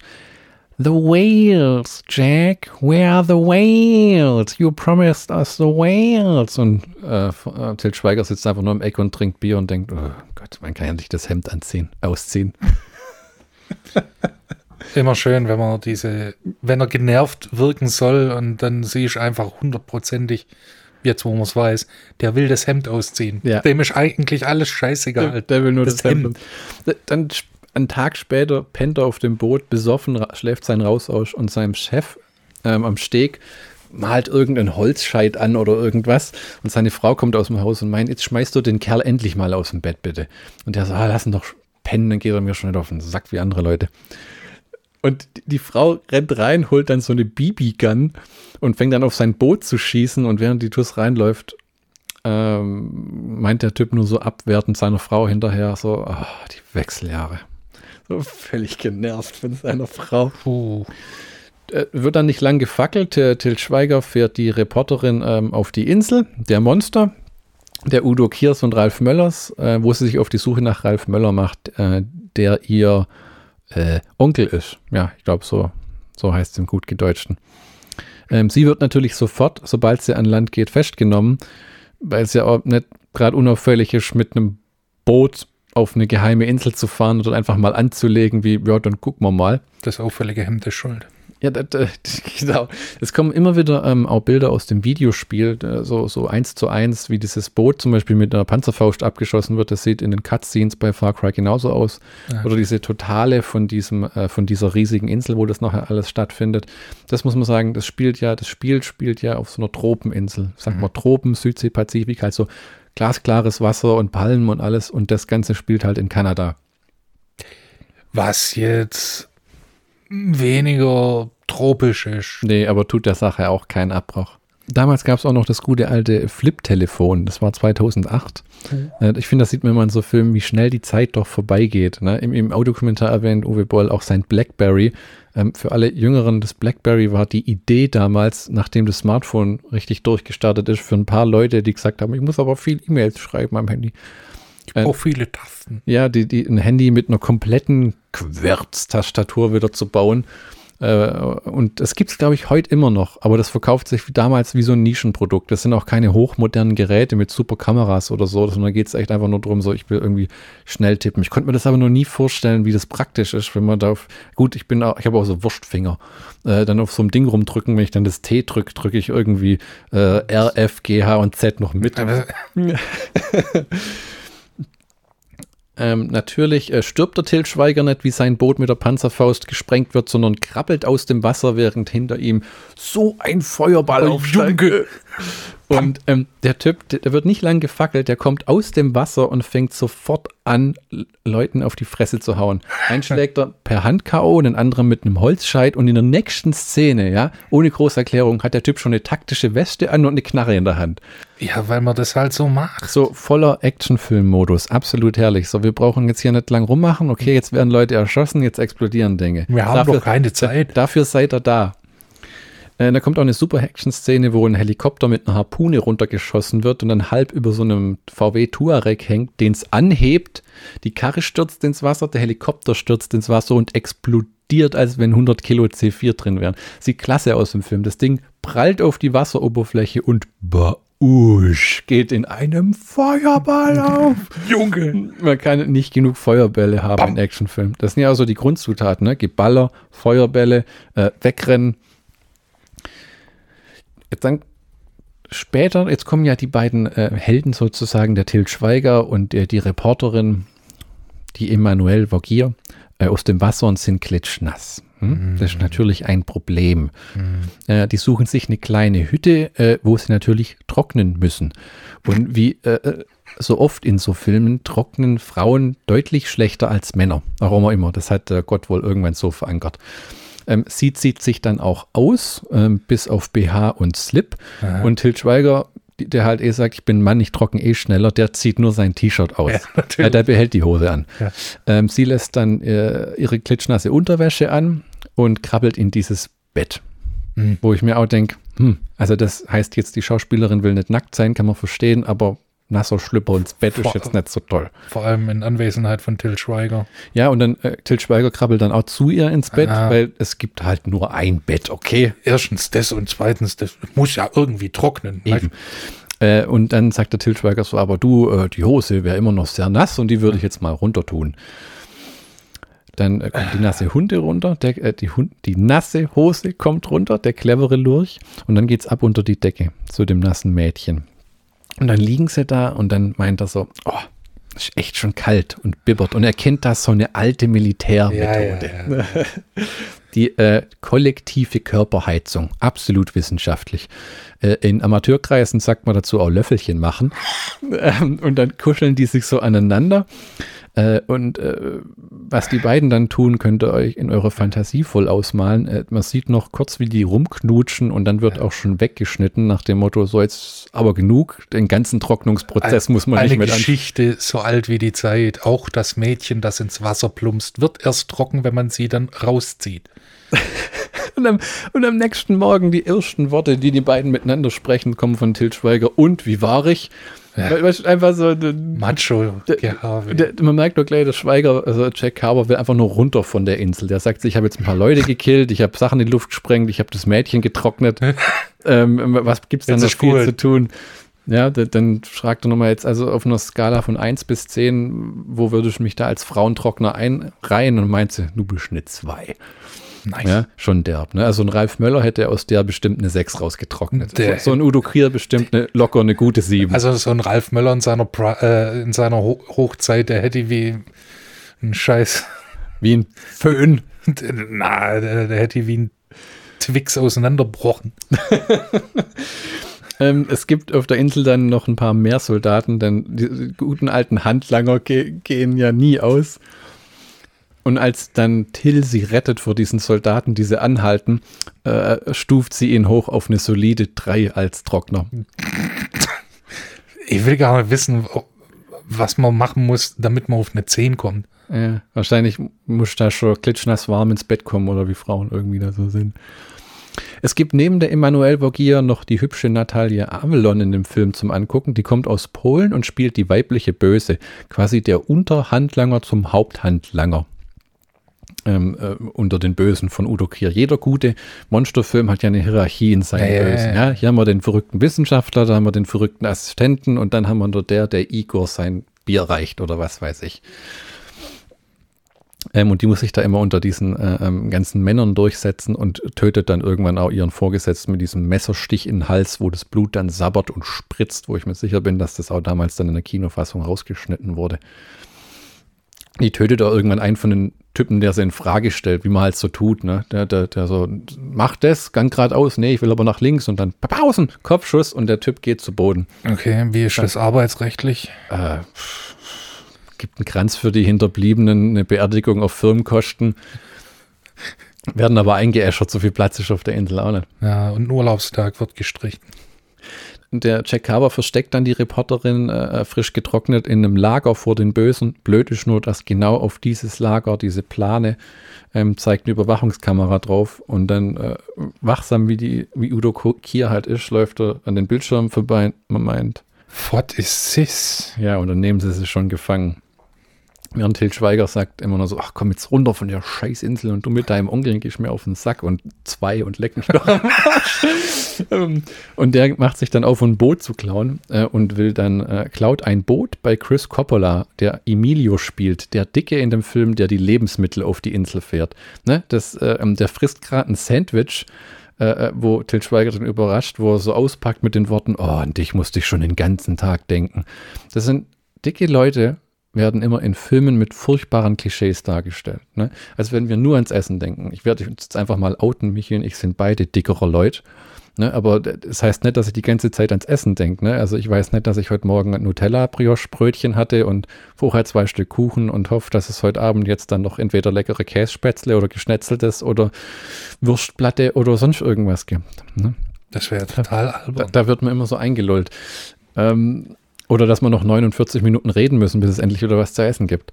Der Coppola ist der äh, Comic Relief Typi in dem Film, der da auch so ein bisschen Humor mit reinbringt. Der hat einen super Satz im Making-of auf der Splendid DVD. Die lassen sich da ja nicht echt lumpen. Das war sogar eine Special 2 Disc Edition. Uh, Da sagt äh, der ähm, Chris Coppola, I touched Till Schweigers nipples and they are not real. It's freaky. He is freaky. He walks around with his shirt off and I tried that and I got arrested. Ja, das klingt außerhalb vom Kontext noch ein bisschen durchgeknallter, aber ist einfach, äh, äh, der lockert so die Stimmung in dem Film ein bisschen auf. Und wird dann prompt verwickelt in eine super coole Boot-Action-Szene, von denen ich auch nicht so viel auf Film gesehen habe. Es gibt eine ziemlich coole in diesem Indiana Jones und der Kelch des Jesus mit Sean Connery. der letzte Kreuzzug, verdammt Ja, nochmal. ja genau. Ähm, ähm, und dann gibt es irgendeinen James Bond-Film, war das Golden Eye oder so, wo es auch eine ziemlich geile gibt. Ja. Und äh, hier ist das auch äh, ziemlich gut gemacht, muss ich sagen. Richtig coole äh, ähm, Action-Szene mit Bootverfolgungsjagd und die werden aber am Ende natürlich gestellt, weil sonst wäre der Film ja aus. Mhm. Und äh, der Chris Coppola lässt dann noch äh, ähm, den Spruch fallen mit erhobenen Händen, du schuldest mir ein Fleischklößchen-Sandwich, weil er das Gott irgendwie hat fallen lassen bei auf der Flucht. Oh Äh, nein. Wo ich mir aber denke, von allen Dingen, wie du auf ein Sandwich tun kann. Fleischklößchen, wirklich. Ja, vielleicht hat er gerade keinen äh, Thunfischsalat gehabt oder Übrigens, ähm, die Action-Szenen hat Boll teilweise abgegeben an, in Regie äh, und die hat Scott Attia gemacht, ähm, der selber Stuntman ist und bei diversen riesigen Hollywood-Produktionen auch schon die Action-Szenen gedreht hat, was ja gang und gäbe ist bei vielen Actionfilmen. Ne? Da denkt man irgendwie so, äh, ähm, äh, Robert Rodriguez oder äh, James Cameron oder wie sie alle heißen, drehen dann da irgendwie jede Action-Szene selber. Nee, da gibt es Stunt-Teams mit eigenen Regisseuren, die dann nur diese Action-Szenen Ja. machen. Äh, ähm, wieder mein Lieblingsbeispiel, äh, Kevin Smith hat ja zum Beispiel mal gesagt, er ist gar nicht anwesend bei den Action-Szenen. Also wenn die Leute reden, ist er da, aber Ja. ansonsten. Ja gut, ich kann mir auch nicht vorstellen, dass Kevin Smith äh, Action-Szenen äh, nee. Cop-Out hat ja mal gedreht und das war ja. ja, Udo Kier will natürlich sofort den Schweiger zu einem Zombie-Soldaten machen. Und äh, wie im Sportunterricht äh, liefern die äh, Handlanger dann den, den Dicken und den Schweiger ab und keiner will den dicken Kerl haben, ne? Wie, wie äh, Ja. so nach dem Motto, ja, den hätten sie wahrscheinlich einfach gehen lassen, nach dem Motto, wie- wie- oder gleich erschossen. super Soldat und du, nee, vergiss es. Oh Gott, das gibt harte Flashbacks an die Schulzeit. Die, die schleppen dann noch auch die, die äh, Emanuel Vogier zu Udo Kier und dann kommt eine improvisierte Szene, die hat so Kunstblut im Mundwinkel und dann Udo Kier holt so ein äh, Taschentuch aus seiner Jacke, schlotzt es ab und wischt der das Blut aus dem Gesicht und du siehst in der Schauspielerin in ihrem Gesicht die Reaktion, zuckt der Kopf so nach hinten, so, uah. das, äh, der Bollock meint, das wäre improvisiert gewesen Ja. und das fand die auch nicht so toll. Ja, ich meine, hätte es in, wäre es in Deutschland aufgewachsen, das ist hier gang und gäbe. Ja, ja, ja. Das hat man als Kind oft gehabt, dass man irgendwie so, komm mal her. Und Deutsch wie Udo Kier halt nun mal ist als Bösewicht, verlangt er von der Reporterin einen neuen Helikopter, weil die hat den kaputt gemacht und der ist gegangen und der fehlt und der war im Etat, der wird nur fünf Jahre abgeschrieben. Ja. Das ist halt auch so eine, das vergisst man ja auch, so eine Insel voller Bösewichte hat ja auch eine Buchhaltung und, ein- und, und weißt du, ein, ein, wie sagt man, Finanzberater und, Ja. und, und ein Steuerberater und das muss ja alles aufgeschrieben und ja, wie viele Maschinengewehre und auch könnt ihr nicht, wenn die erschossen werden, wenigstens versuchen, bitte die Gewehre zu kriegen und die Uniform vielleicht den ausziehen, bevor sie verbrennt. Ich weiß, heikle Sache, aber nennt man Flecken drüber, du, sind schon mal oh, das Budget. Ja, das, äh, das macht, man- führt man sich halt nicht vor Augen. Das ist genauso, äh, Kostet alles Geld. ja. Alles Geld. Oder äh, hier in Star Wars, ähm, Rückkehr der Jedi-Ritter, der ähm, Todesstern, der im Aufbau ist, Hm, hm, hm. da sind Klempner, da Mhm. sind Zimmerleute Da hängt viel Geld dran, ja. Ganze Ja. Existenzen, jahrelang Arbeit. und die werden alle umgelegt von irgendwelchen äh, Rebellengeschluder. Ja, ja, ja, ja. Da gibt es auch so eine lustige äh, Inhaltsbeschreibung zu Star Wars. Ähm, Rebellen sprengen den Regierungsstützpunkt. Äh, Okay. ähm, natürlich kommt es später dann zum Kampf zwischen Ralf Möller und äh, Till Schweiger. Das ist so ein bisschen wie mit Stallone und Mel Gibson in Expendables 3, ne? wenn du zwei so legendäre Helden hast wie, äh, oder halt so zwei Action-Typis, ne? da willst du auch sehen, Ja. wie die sich auf die Fresse hauen. Ich wollte gerade sagen, Le- gut, legendär. legendär. Der, Schwe der Schweiger ist kein Action-Schauspieler und äh, äh, der Möller hat, glaube ich, mehr Fantasy-Filme gemacht in seiner Zeit. Der hat ja auch so eine ähm, ähm, äh, Conan, die Serie war der, glaube ich, der Ja, Conan. ja, Mhm. ja. Da werden nicht groß Fäuste hin und her geworfen, sondern mehr oder weniger, Till Schweiger wird hin und her geworfen. ja, mehr oder weniger Möller packt einen Schweiger einmal am Nacken und überlegt, ob er ihn jetzt gleich umbringen soll. Und Gott sei Dank stolpert dann Till Schweiger nach hinten und ähm, äh, äh, entkommt durch eine Türe. Oh, Ja, kein großer Showdown. Türe ex Magica. Aber es kommt noch zum Showdown, weil jetzt werden die ganzen noch lebenden Handlanger losgeschickt gegen die Zombie-Mutantensoldaten und äh, äh, der Till Schweiger, der alle umbringt. Also es bricht so alles ein bisschen in Chaos aus, während die, während die versuchen zu fliehen. Einer wird von einer riesen Kreissäge zerfleischt, der Typ wird Wo brutal. kommt die scheiß Kreissäge her? Ähm, d- die, Muss man dazu den Film sehen? ähm, die, die sind auf so einer Insel, wo äh, die sitzen im Grunde genommen in einem alten Sägewerk. Weißt du, das ist auch wieder, kommen wir beim Budget, ja. Im mikronesischen. Weißt du, das, ja, ja, du darfst das nicht so eng sehen. Weißt du, du bist ein verrückter Wissenschaftler, du suchst dir die Handlanger, du baust dir das auf, du hast die Wa- Waffen, die Uniform und dann denkst du, jetzt brauchst du noch eine Insel. Ja, brauchst. Ähm, aber die Frage ist natürlich auch dann, we- weißt, du, kannst du da so viel raussuchen? Wie viele Inseln gibt es in Mikronesien überhaupt? Ne? Dann denkst du, die haben ein altes Sägewerk, dann denkst du, gut, dann müssen wir wenigstens keine eigenen Gebäude bauen und wir können uns noch was zurechtsägen, wenn es notwendig ist. Ne? Die werden ja eh alle immer mit Holzscheiten verkloppt in dem Film. Scheint so.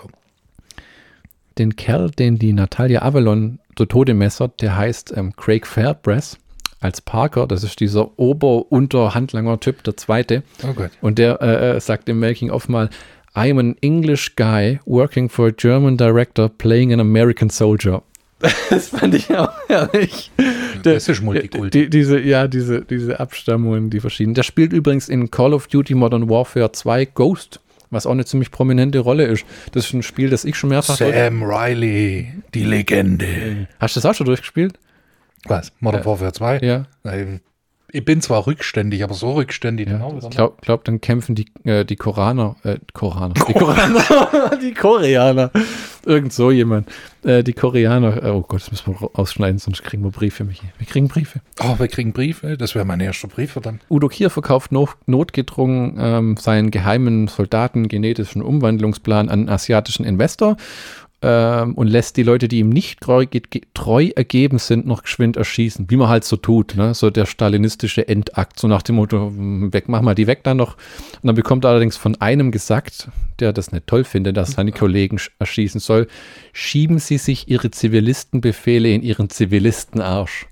Uh, Wozu Udo Kier dann sagt, mai, mai, mai. Snap. Es kommt zum Showdown zwischen Til Schweiger und der äh, Natalia Avalon.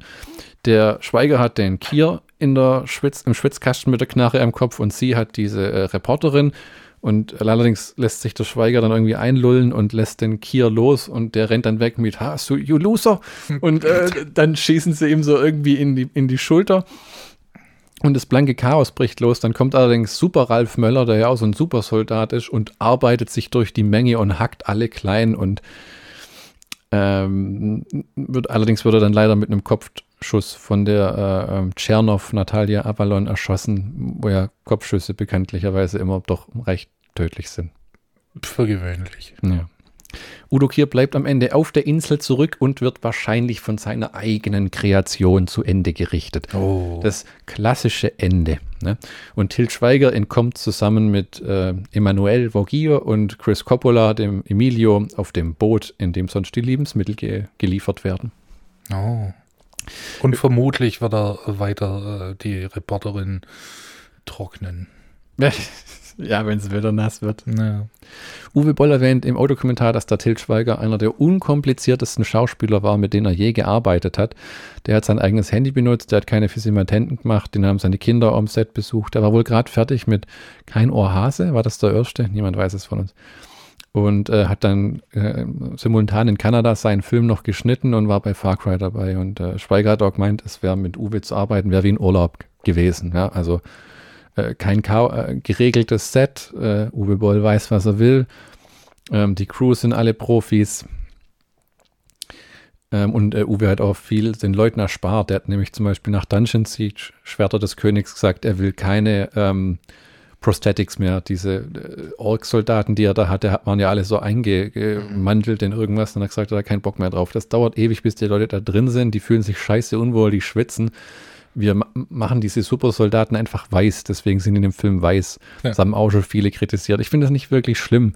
Im Spiel sind das so richtige mutierte äh, Monsterwesen, die mit Menschen nichts mehr zu tun haben. So ein bisschen Doom-artige Dämonenkreaturen. Ja, aber das kriegst du halt auf Film nicht gut rüber. Und die CGI-Effekte kosten halt auch ein verdammtes Vermögen. Ne? Wir erinnern uns an die, den mittelmäßigen Doom-Film mit Wayne The Rock Johnson, wo die beste Sequenz diese Ego-Perspektive war. Was ein harter Fanservice war. Ja, und äh, äh mit der einzige im Film. Und da haben sie, glaube ich, mal gesagt, das hat, glaube ich, irgendwie 2,5 Millionen Dollar gekostet, diese zweieinhalbminütige Sequenz durch äh, äh, zu realisieren, weil das mhm. einfach teuer ist, wenn so ein komplett animiertes Viech über den Bildschirm huscht. Ne?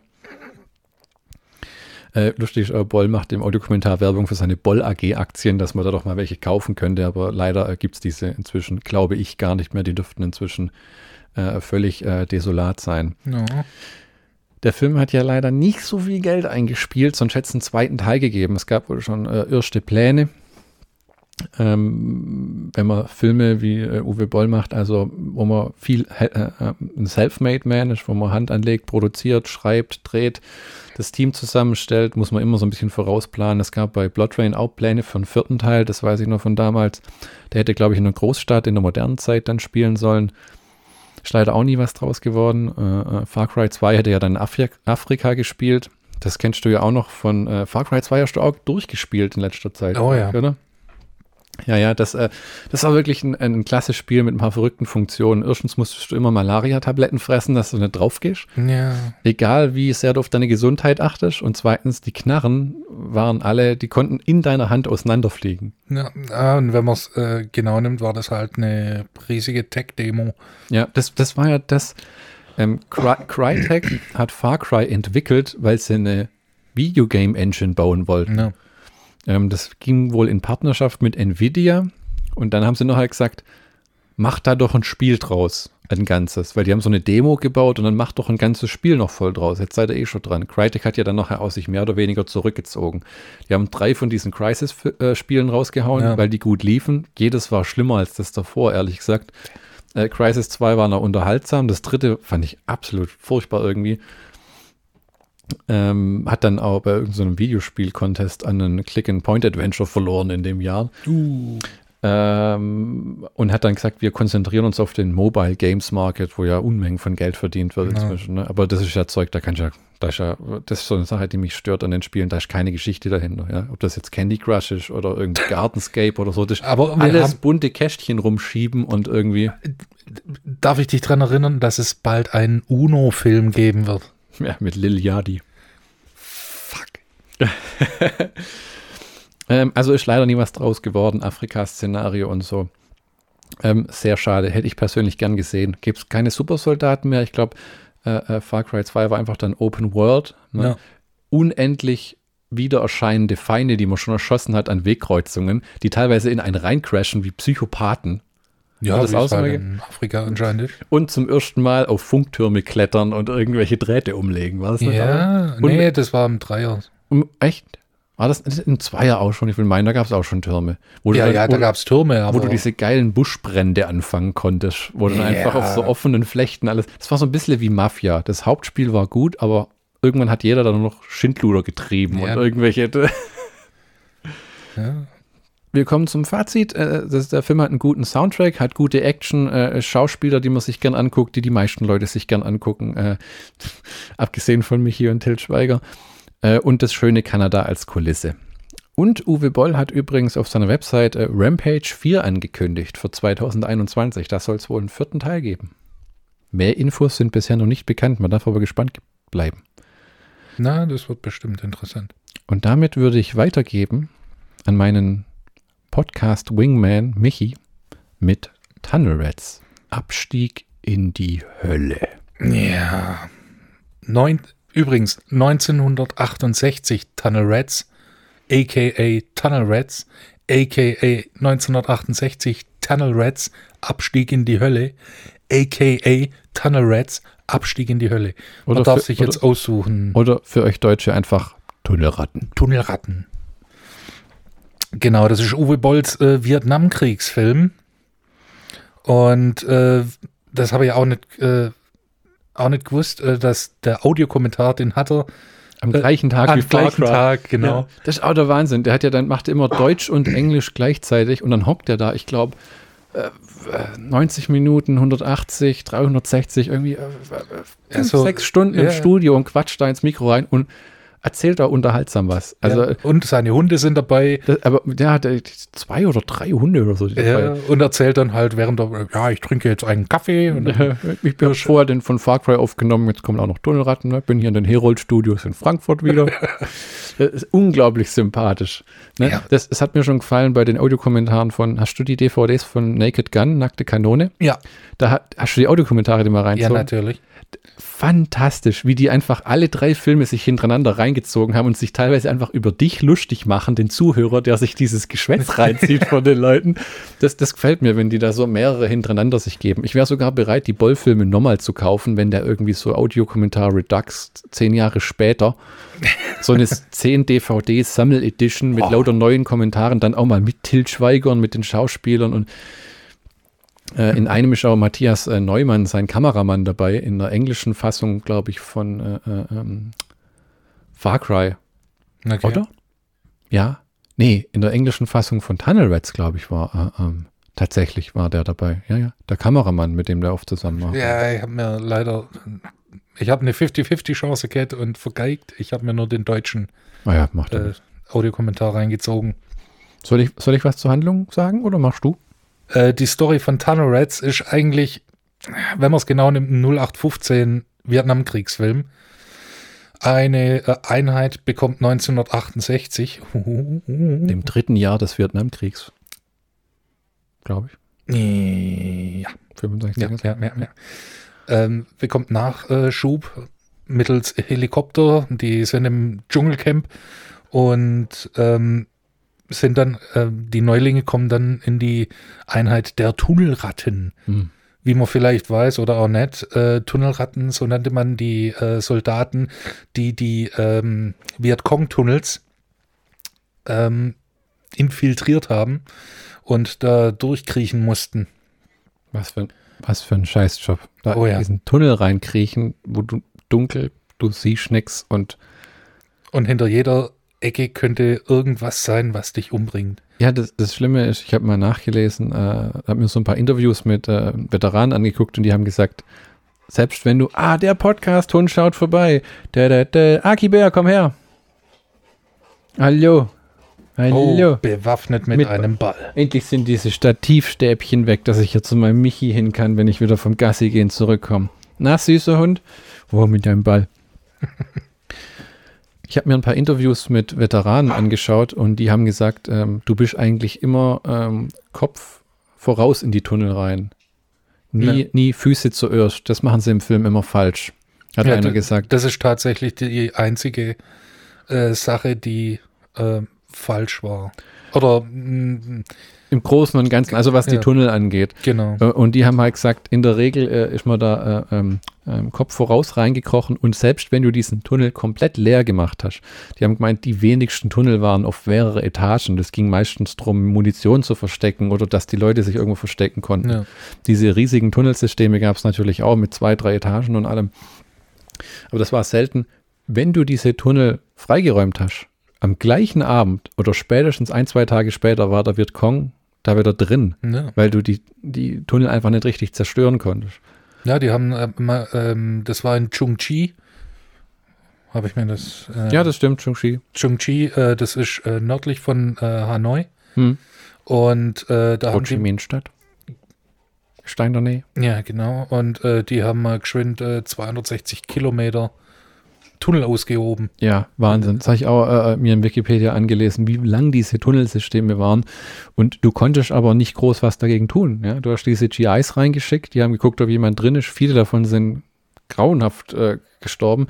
Wie Man man, denkt- Film aussieht. Ja. Ja, und man, man denkt, äh, warum schmeißt du halt einfach eine Granate rein? Jaha, jetzt ist aber natürlich das Problem, ähm, wie äh, schmeißt du eine Granate in einen Tunnel, ohne dass du dir selber was tust. Ne? Du kannst dir ja nur irgendwie so in den Anfang reinkullern und dann fliegt der Anfang zusammen, aber den buddeln sie wieder raus und gut.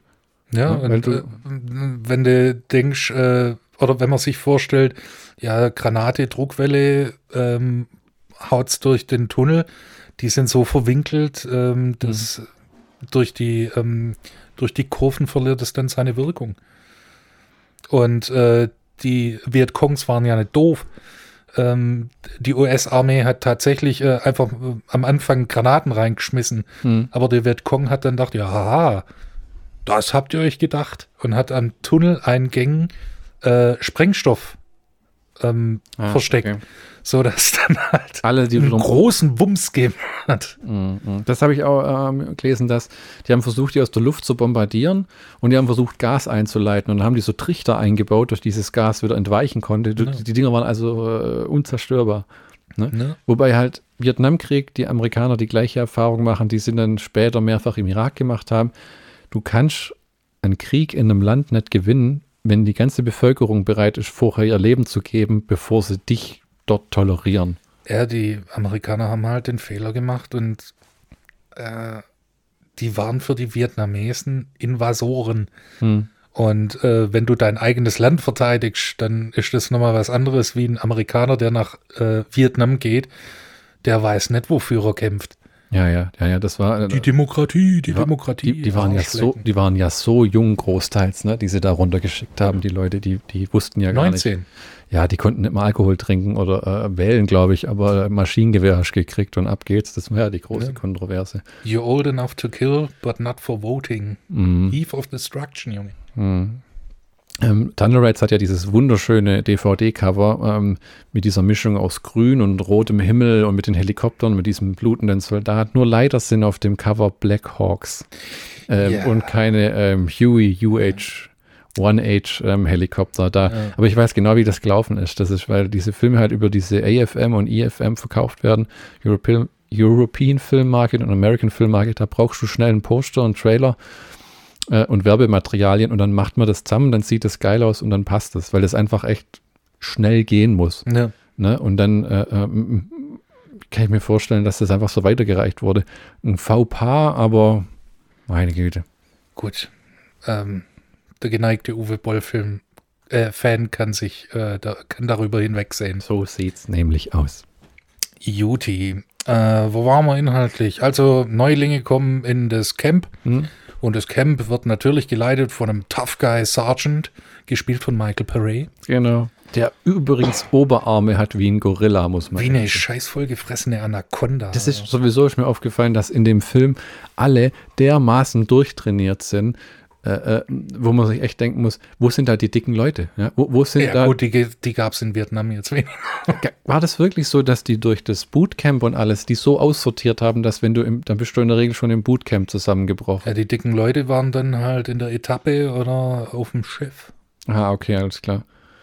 Ja, total. Und weil in dem Film sind echt jeder, jeder, egal ob Hämpfling oder Michael Paré, der wahrscheinlich eine Bierdose einfach sprengen konnte, wenn er sie ja. Faust gemacht hat, haben einfach Muskeln und äh, Sixpack und alles. Und die müssen dann äh, losziehen, die Neuankömmliche, um diese Tunnel äh, leer zu machen. Ja, ja aber zu, wird, äh, zuerst muss noch äh, etabliert werden, dass Michael Parade der Tough Guy ist, ja, ja. indem man Vietcong hin, äh, hinrichtet. Mhm. Und das, ähm, das haben wir vorher gesagt, Olaf Ittenbach ist für die, mhm.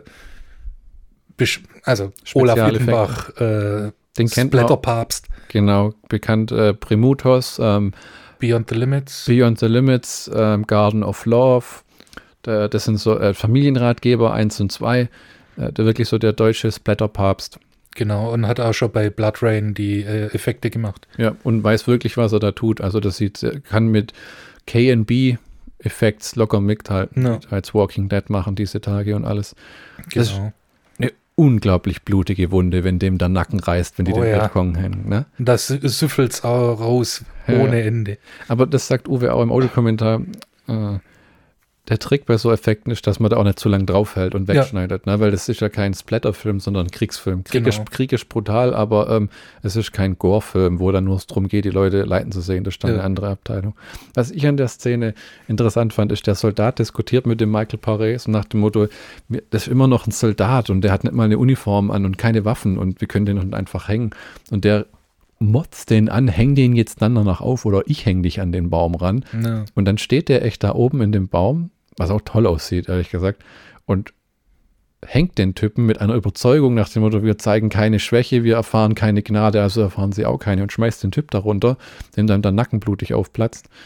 Äh, komisch war, dass sie den Typen mitten im Lager gehängt haben. Ja. Da, da, sonst kennt man es ja, dass sie die irgendwie außerhalb aufhängen als Warnung für die anderen.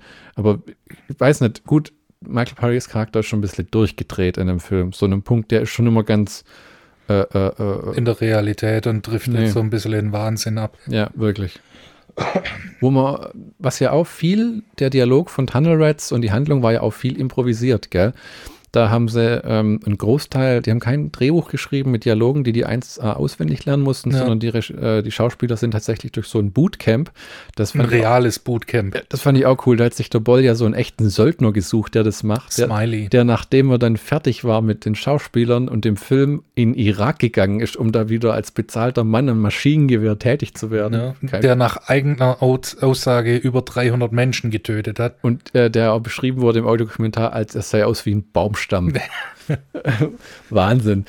Ähm, und dann hat die Schauspieler mussten auch ihre Waffen nicht abgeben. Das Ding wurde, glaube ich, gedreht in Kapstadt und nochmal irgendwo. Äh, das ist ähm, Natal, ähm, das ist bei Durham, da ein bisschen weiter äh, draußen, wo es halt dann wieder vegetativ in Richtung Dschungel geht. Ist das auch Afrika? Südafrika. Südafrika, okay. Ähm, und die durften ihre Waffen behalten, die mussten die abgeben. Normalerweise ist es im Film halt so, äh, sobald der Schuss sich gelöst hat und äh, der Regieassistent Cut schreit, was ja die Regisseure oft gar nicht selber machen, no. ähm, dann äh, rennt äh, da jemand hin, nimmt dem Schauspieler die Waffe ab, entsichert das Ding, macht das Magazin raus, haut dem Schauspieler noch einmal auf den Kopf, du, du, du. Und hier durften die die Knarren tagsüber einfach behalten. Mit Platzpatronen und allem, was auch irgendwie no. Wahnsinn. Also mein. So hat es ja Oliver Stone in, äh, bei Platoon auch gemacht. Ah, ähm, okay, okay, okay. Das war halt mö oder möglich, da, weil das auf den Philippinen gedreht wurde. Und der, ja, die, die Gesetze lockerer sind. Da schon genau. keine Versicherungsgesellschaft, die dir dann in Kalifornien irgendwie in den Nacken reinatmet. No. Da muss ich gleich wieder äh, eine Sünde begehen und sagen, ich mag den Film persönlich besser als Platoon. Platoon hat mir nie, Raus. Äh, Platoon hat mir nie so richtig gefallen. Der war mir zu äh, inszeniert und zu brutal, wenn die diese Frau durch den ganzen Dschungel schleifen, um die zu missbrauchen. Das war einfach, das hat, da hört dann der Unterhaltungswert für mich auf. So Sachen kann man auch ein bisschen dezenter irgendwie andeuten, ohne dass man, das, das fand ich. Gut, aber das, gut. das ja, ich weiß, es scheiden sich die Geister. Also manche Leute. Äh, ne, was, was, was, bei ähm, Tunnel Rats, gerade weil das äh, halt ähm, improvisiert wurde, beziehungsweise die Schauspieler ihre Charaktere selber erarbeitet haben. Und der Film leider nur 92 Minuten lang ist, mhm. kommt es, kommt die Tiefe der Charaktere nicht so rüber. Das habe ich am Anfang mhm. gesagt. Äh, du gibst einfach einen Fick auf die Charaktere, weil die dich nicht interessieren oder weil du ähm, die nicht kennenlernst. Ah, okay. Das ist bei einem Charlie Sheen in Platoon oder ähm, äh, hier John C. McGinley, die durch die charakterisiert werden durch ihr Handeln mhm. und durch die Gespräche. Das ist bei, ähm, bei Tunnel Rats kommt es leider nicht so raus. Und ich bin mir nicht sicher, ob das an der Laufzeit liegt. Äh ich glaube schon. Ich glaube schon, weil in 90 Minuten muss halt so schnell auch zum Punkt kommen. Und Uwe hat ja eigentlich immer 90 Minuten Filme gedreht. Genau, und ja. ähm, die ersten 30 Minuten, das, ich habe es tatsächlich gestern gestoppt. Ähm, 30 Minuten ist äh, Charakter, äh, Character Development hm. äh, der äh, US-Soldaten und sogar der, der äh, Vietnamesen. Neues Gesicht 1, neues Gesicht 2 und nicht zu vergessen, neues Gesicht 3. Gut, gut, die Typen sind alle, kann man alles sehr äh, gut vergessen. Michael Paré prägt sich äh, äh, ähm, ein. Ja. Dann der Soldat, der diesen Vietcong am Anfang erhängt, äh, prägt sich ein. Und natürlich am Ende der Typ, der mit der Frau im Tunnel sitzt. Äh, ja. den, den merkt man sich auch. Aber alle anderen, so, so war es halt auch in den Filmen. Ne? Die, die Typen sind Kanonenfutter. Ja, aber das, wenn, wenn, ich, wenn, wenn ich mich emotional äh, also du kritisierst das Character Development. Ja, ich das ein bisschen ist, mehr von Das ist ein bisschen seicht. Aber ich war, wie gesagt, ich weiß nicht, ob das da tatsächlich der Laufzeit hm, hm. des Films geschuldet ist. Hm. Ähm, ja, wie du gesagt hast, das kommt ja schnell zum Punkt. Ich glaube, ja. es dauert so 25 Minuten, dann gehen sie in den ersten Tunnel rein ja, und dann setzt diese beklemmende Atmosphäre ein. Das genau. ist eine Sache, die der Film auch sehr gut macht, finde ich. Also diese Stimmung in den Tunneln ist echt übel. Da haben sie ja in einem, einem Studio, hat da ähm, Dr. Uwe Boll gemeint, über 100 Meter Tunnel gebaut. Ja. Gibt es auch ein, ein, Bild zu sehen im Making-of. Äh, beeindruckend. Äh, da gibt es ja eine Szene, wo ähm, ein US-Amerikaner von zwei Seiten von äh, Vietnam, äh, vom Vietcong ähm, bedrängt wird und er, er schießt beide. Mhm und kommt nicht an den Leichen vorbei. Oh, das fand ich auch übel. Da, da äh, wo ähm, Olaf Ittenbach dann aus einem Schwein eine Leiche gebaut hat. Ja, das hat ja nicht so ganz funktioniert, deshalb genau. mussten sie äh, gerade Prosthetics nehmen.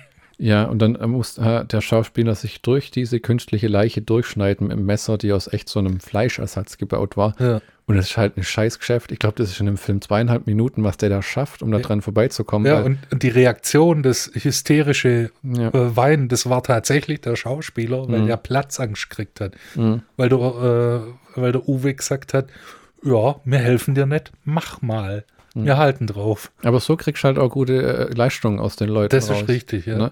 Aber es, es, muss auch übel gewesen sein. Ne? Da stehen Typen vor dir und wenn die falsch liegen, versperren die den Weg. Ja. Und die Tunnel waren ja eigentlich nicht so angelegt, dass hinter dir und links und rechts irgendwas war.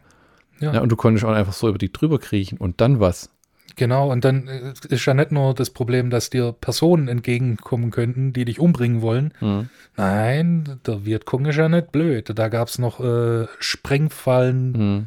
Booby Traps, Punchy Sticks, also ba äh, Bambusgruben äh, mit Bambus äh, äh, Bambus. Ja, diese äh, Spikes, Stöcken. wo du dann, äh, wo sie die Leute im Film mal mehrfach so lautlos aufspießen und. und genau, und äh, Gruben, wo der Vietcong sich unter dir verstecken kann und ein äh, Bambus oder ein Bajonett äh, durch, das, durch den Boden in dir im Bauch rammen kann. Also mhm. Uwe Boll hat, oder Uwe Boll hat gesagt, ähm, sein größtes Ziel war Realismus und tatsächlich, das hat er geschafft. Mhm. Weil äh, in keinem anderen äh, Kriegsfilm äh, wurde das so detailliert und so richtig dargestellt. Mhm, das war, also das Level an Gewalt, äh, die Tunnel und halt viele Vietnamkriegsfilme, zum Beispiel Apocalypse Now, was ja auch so ein Klassiker ist, sind so epische Dinger, die irgendwie drei Stunden gehen und dann äh, äh, äh der Film fängt an im Hotelzimmer mit Martin Sheen, der schon komplett den Verstand verloren hat und dann äh, sich wieder fangt, wo er eine Mission, fängt, wo er eine Mission kriegt und zieht dann los mit der Truppe und dann in dieser komischen Stadt nachts, die unter Beschuss steht und landet am Ende bei Marlon Brando. Ja. Das ist also mehr so eine Art vietnamesischer Roadtrip auf einem Boot, blöd mm, gesagt, durch ja. den Vietnamkrieg durch, weil das war ja jetzt auch keine normale Vietnamkriegseinheit, ne? Dann hast du Full Metal Jacket, was das Ausbildungslager ist und dann so das letzte Drittel vom Film spielt in Vietnam, wo mhm. ich immer denke, wenn der Film aus ist, ah, es wäre geil, der Einheit nochmal irgendwie so eine Weile zu folgen. Ne? Ja. Und äh, ähm, Tunnel Rats, wie der Name des Films schon sagt, äh, konzentriert sich komplett auf diese Tunnel. Ne? Ja, und also, ähm, nach äh, eine Stunde spielt der Film fast ausschließlich in den Tunneln. Hm, hm. Und äh, das erzeugt wirklich eine beklemmende Atmosphäre. Vor allem, wenn du das auf einem großen Fernseher äh, im Dunkeln anguckst. Mhm. Leck mich am Arsch. Ja, schon, äh, schon verdammt unheimlich. Außer auch die, äh, äh, die Veteranen in den Interviews haben gesagt, es war einfach ein, ein, ein, ein Riesenscheiß, weil Ne? äh, du hast nie gewusst, ob du da lebend rauskommst. Allerdings war es wichtig, dass man guckt, was in den Tunneln drin ist. Ne? Ja. Weil das bringt nichts, durch den Tunnel zu patrouillieren, wenn die 20 Kerle einfach da unten drin hocken oder so, die äh, in der Gegend äh, so ein Schwache halten. Äh, und äh, Uwe hat auch gesagt, da gab es äh, im Audiokommentar Fälle, wo sie teilweise die Soldaten aus den Tunneln gezogen haben am Ende. Und beim Rausziehen haben sich die Pins an den Granaten an ihrer Ja. Wäsche gelöst Genau, und hat die- ganzen Typen einfach verrissen. ja. Learning by doing. Oh, Try and error. Das, aber ich bin dem seiner Meinung, wenn einer zu mir gesagt hätte, rein in den Tunnel, hätte ich auch gesagt, weißt was, steckt mich ins Gefängnis. Du wärst zu groß gewesen. Ja, Gott sei Dank. Ja, das heißt, man sagt ja, die haben die kleinsten Leute, die sie noch hatten, Ja. in diese Tunnel reingehen. Du hättest da, für dich wäre das auch nichts gewesen. Nee, weil ich fett bin. Du wärst Bomber auf dem äh, Navy-Schiff gewesen. Ja. Und äh, du siehst auch, was, äh, warum die, ähm, warum die Vietnamesen so gut waren im, im Täuschen, weil äh, die Leichen haben sie einfach in die Seite, in die Wände reingebaut. Da habe ich mich gefragt, ob sie das wirklich gemacht Ja. haben. Ja, das war Ja, damit, so. äh, damit die äh, Amerikaner nicht wissen, ob sie wirklich jemanden erschossen haben oder nicht. Ah, okay, okay. Was äh, die, Die haben die Leute also nie aus dem Tunnel wirklich rausgeschafft. Ja, und äh, auch ähm, wenn äh, auf der Oberfläche irgendwas passiert ist, ähm, im nächsten Tunnel rein und Hm. dann wurden die äh, im, in die Wand rein zementiert. Hm. Das, Ach, äh, damit der Amerikaner nicht weiß, ob er den Soldaten wirklich erwischt hat oder nicht. Hm.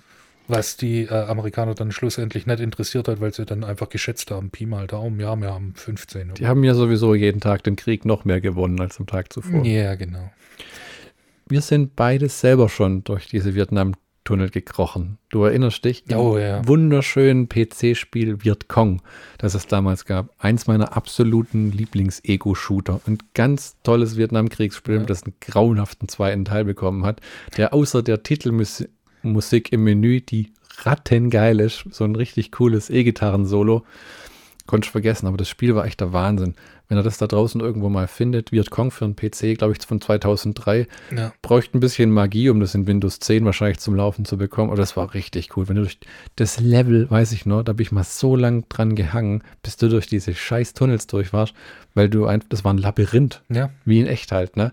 Weggabelungen, Abzweigen und ging es wieder runter und hoch und irgendwann denkst du so, guckst hinter dir ist Tunnel, guckst vor Ja. dir ist Tunnel und und es sieht alles gleich aus. sieht alles gleich aus, ne? Ähm, und man muss halt sagen, dass die Vietnamesen oft mal deutlich kleinere Menschen waren als die Amerikaner, ne? Mhm. Ähm, ja, deswegen waren diese Tunnel halt auch so winzig. Ein, ein Budget hatte das Ding von 8 Millionen Dollar, wie ich schon mal erwähnt. Und äh, hast du schon vorher was gesagt? Im Anfang kam ja dieses auch dieser teure Vietnam-Song. In the year 25, 25. 25 von Sager and Evans. Ja, das hat bestimmt auch einiges von den 8 Millionen gekostet. Ja, ist auf jeden Fall günstiger wie äh, Fortunate Son von Creedence Clearwater ich habe Revival. ich hab versucht rauszufinden, ähm, was diese Songs kosten. Aber es ist tatsächlich sehr schwierig und man muss das wohl direkt bei den Labels anfragen. Ja. Na gut, und wenn die Künstler einen, äh, einen, einen jeweiligen Vertrag abgeschlossen haben, dann haben die auch noch äh, ein letztes, äh, letztes äh, Wort. Ja, liegt das nicht nur allein beim, beim Label? Nicht nur, also Led Zeppelin zum Beispiel ähm, haben tatsächlich eine Kla Vertragsklausel, die können sagen, nein, wollen wir nicht. Ah, Und das okay. werden sie auch oft genug machen. Ah, ich habe mal von irgendjemandem was gehört, der hat sich geweigert, dass seine Musik in äh, Werbung eingesetzt wird. Da gab es irgendwann auch so einen Rockstar, der gesagt hat, nicht bei Werbung. Das will ich einfach nicht. Ja, das gibt's genug. Mhm. Ich glaube, Tom Petty war das sogar. Kann das sein? Das kann sein, ja. Ähm, Tunnel Rats hat übrigens noch was mit Far Cry gemeinsam. Wurde von der gleichen Frau geschnitten. Ja, und Mhm. äh, der Soundtrack ist auch. Ja, genau, wieder von der Jessica, die, die ja viele Uwe Boll-Filme gemacht hat, bis hin äh, zum Schluss. Und der Soundtrack ist auch wirklich gut und beklemmend. Also Ja. äh, man muss sagen, im direkten Vergleich zu Far Cry äh, ist der sogar noch besser, weil die Musik richtig beklemmend ist, wenn die da unten im, im Tunnel sind. Äh, unheimlich. Äh, gleicht ja fast schon an einem, einem Horrorfilm, ne? Wo, Ja, ist im Prinzip ein Horrorfilm. hm. Hm, Können wir ja noch ein bisschen äh, die äh, Story noch schön abfrühstücken. Äh, die letzte Stunde. Ähm, zwei Leute gehen in den Tunnel, einer geht drauf, wird äh, mit dem Nee, Quatsch, äh, drei Leute gehen in den Tunnel. Mhm. Einer wird an, angeschossen, stirbt dann an der Oberfläche, also wieder rausgezogen wird. Mhm. Ähm, einer äh, findet eine Öffnung, geht raus und wird äh, Brutalst von einem Bambusspieß, echt durch den Hals. übel und zappelt sich dann zu Tode und Ja. bleibt einfach am Gewicht des Kopfes und Speeres in diesem Loch als Pfropfen hängen. Ne. Und äh, einer wird leider verschüttet, Das ist auch übel. überlebt aber vorerst. Äh, ja, Wahnsinn. Also die, das, wie ähm, Dr. Uwe Boll im Audiokommentar sagt, der Film hat kein Happy End, wie halt Krieg in der Regel nie ein Happy End hat. Äh, doch, Happy End, alle gehen drauf. So übel, die werden verschüttet in so einem ähm, größeren Raum in einem Tunnel zusammen mit einer, mit einer vietnamesischen Soldatin, die gerade noch ihre Kinder da rausschickt. Ne. Und äh, die versuchen zu entkommen und sich freizugraben und irgendwann geht ihnen einfach die Luft, auf, Luft aus und dann kippen sie zur Seite und dann war's. Und das. das, äh, das ist das Schöne, ähm, das, du siehst das an der Laterne, wie, ah, ja, genau, wie, wie das Feuer lei- äh, langsam ausgeht. das Sauerstoff im Raum ist aufgebraucht und dann Das ist brutal. gut gemacht, gell? Gute Ideen da drin. Ja, also, also, äh, tatsächlich einer der besten Uwe Boll-Filme, die ich bis jetzt gesehen habe. Ja, also wer immer lästert, der Typ hätte handwerklich nichts drauflegt, völlig falsch. Ja, also da Chapeau, Dr. Boll. Chapeau. Weißt du, was mir auch gefallen hat, ähm, äh, um mal am Anfang zurückzuspringen zu diesem Vietcong-Soldat, der äh, äh, äh, erhängt wird.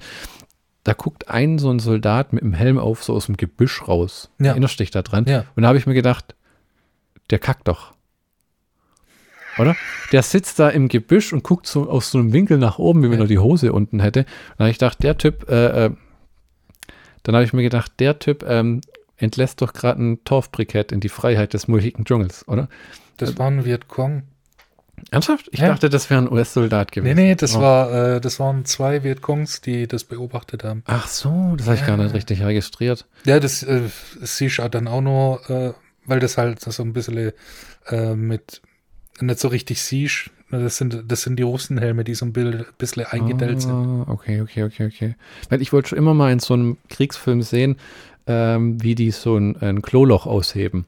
Latrine. Latrine, genau. Da hat man ja im, im Irak und so hat man ja gesagt, die haben es immer verbrannt.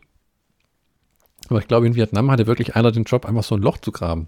Nee, da wurden sie auf. Also, äh, das ist, äh, kommt stark drauf an, auf den großen äh, ähm, Feuerleitstellen Mhm.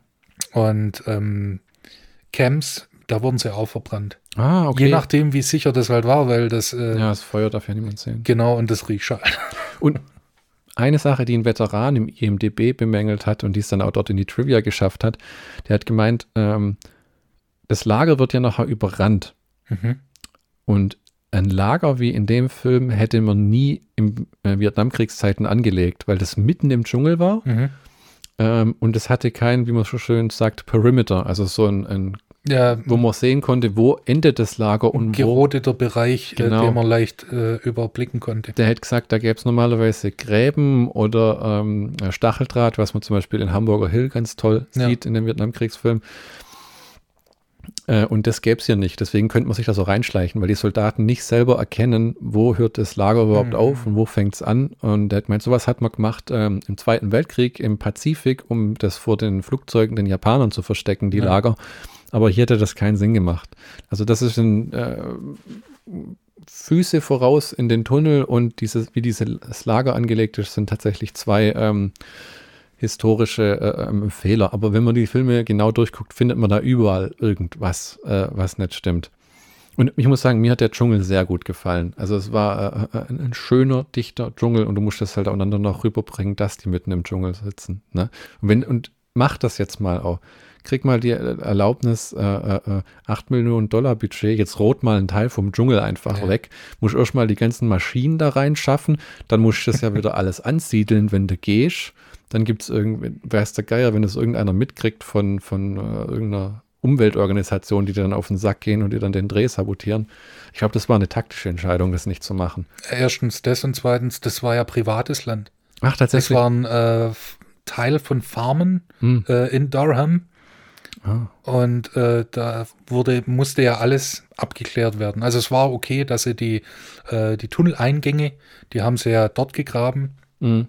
Und äh, ansonsten bin ich mir nicht sicher, ob da das cool gewesen wäre. So, Jungs, wir roden jetzt so dreimal, dreimal die Hälfte von eurem Wald.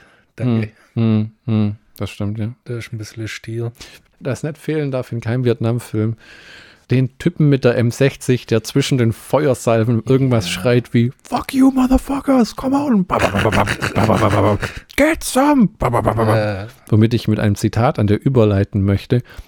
Du kannst doch keine Frauen und Kinder erschießen. Doch, das ist ganz leicht.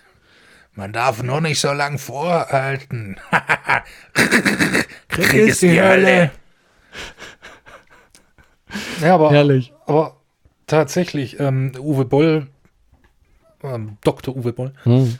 Dr. Uwe, äh, hat in seinem Audiokommentar lang und breit und oft erwähnt, dass sein Anspruch Realismus war. Hm. Tatsächlich hat er es geschafft.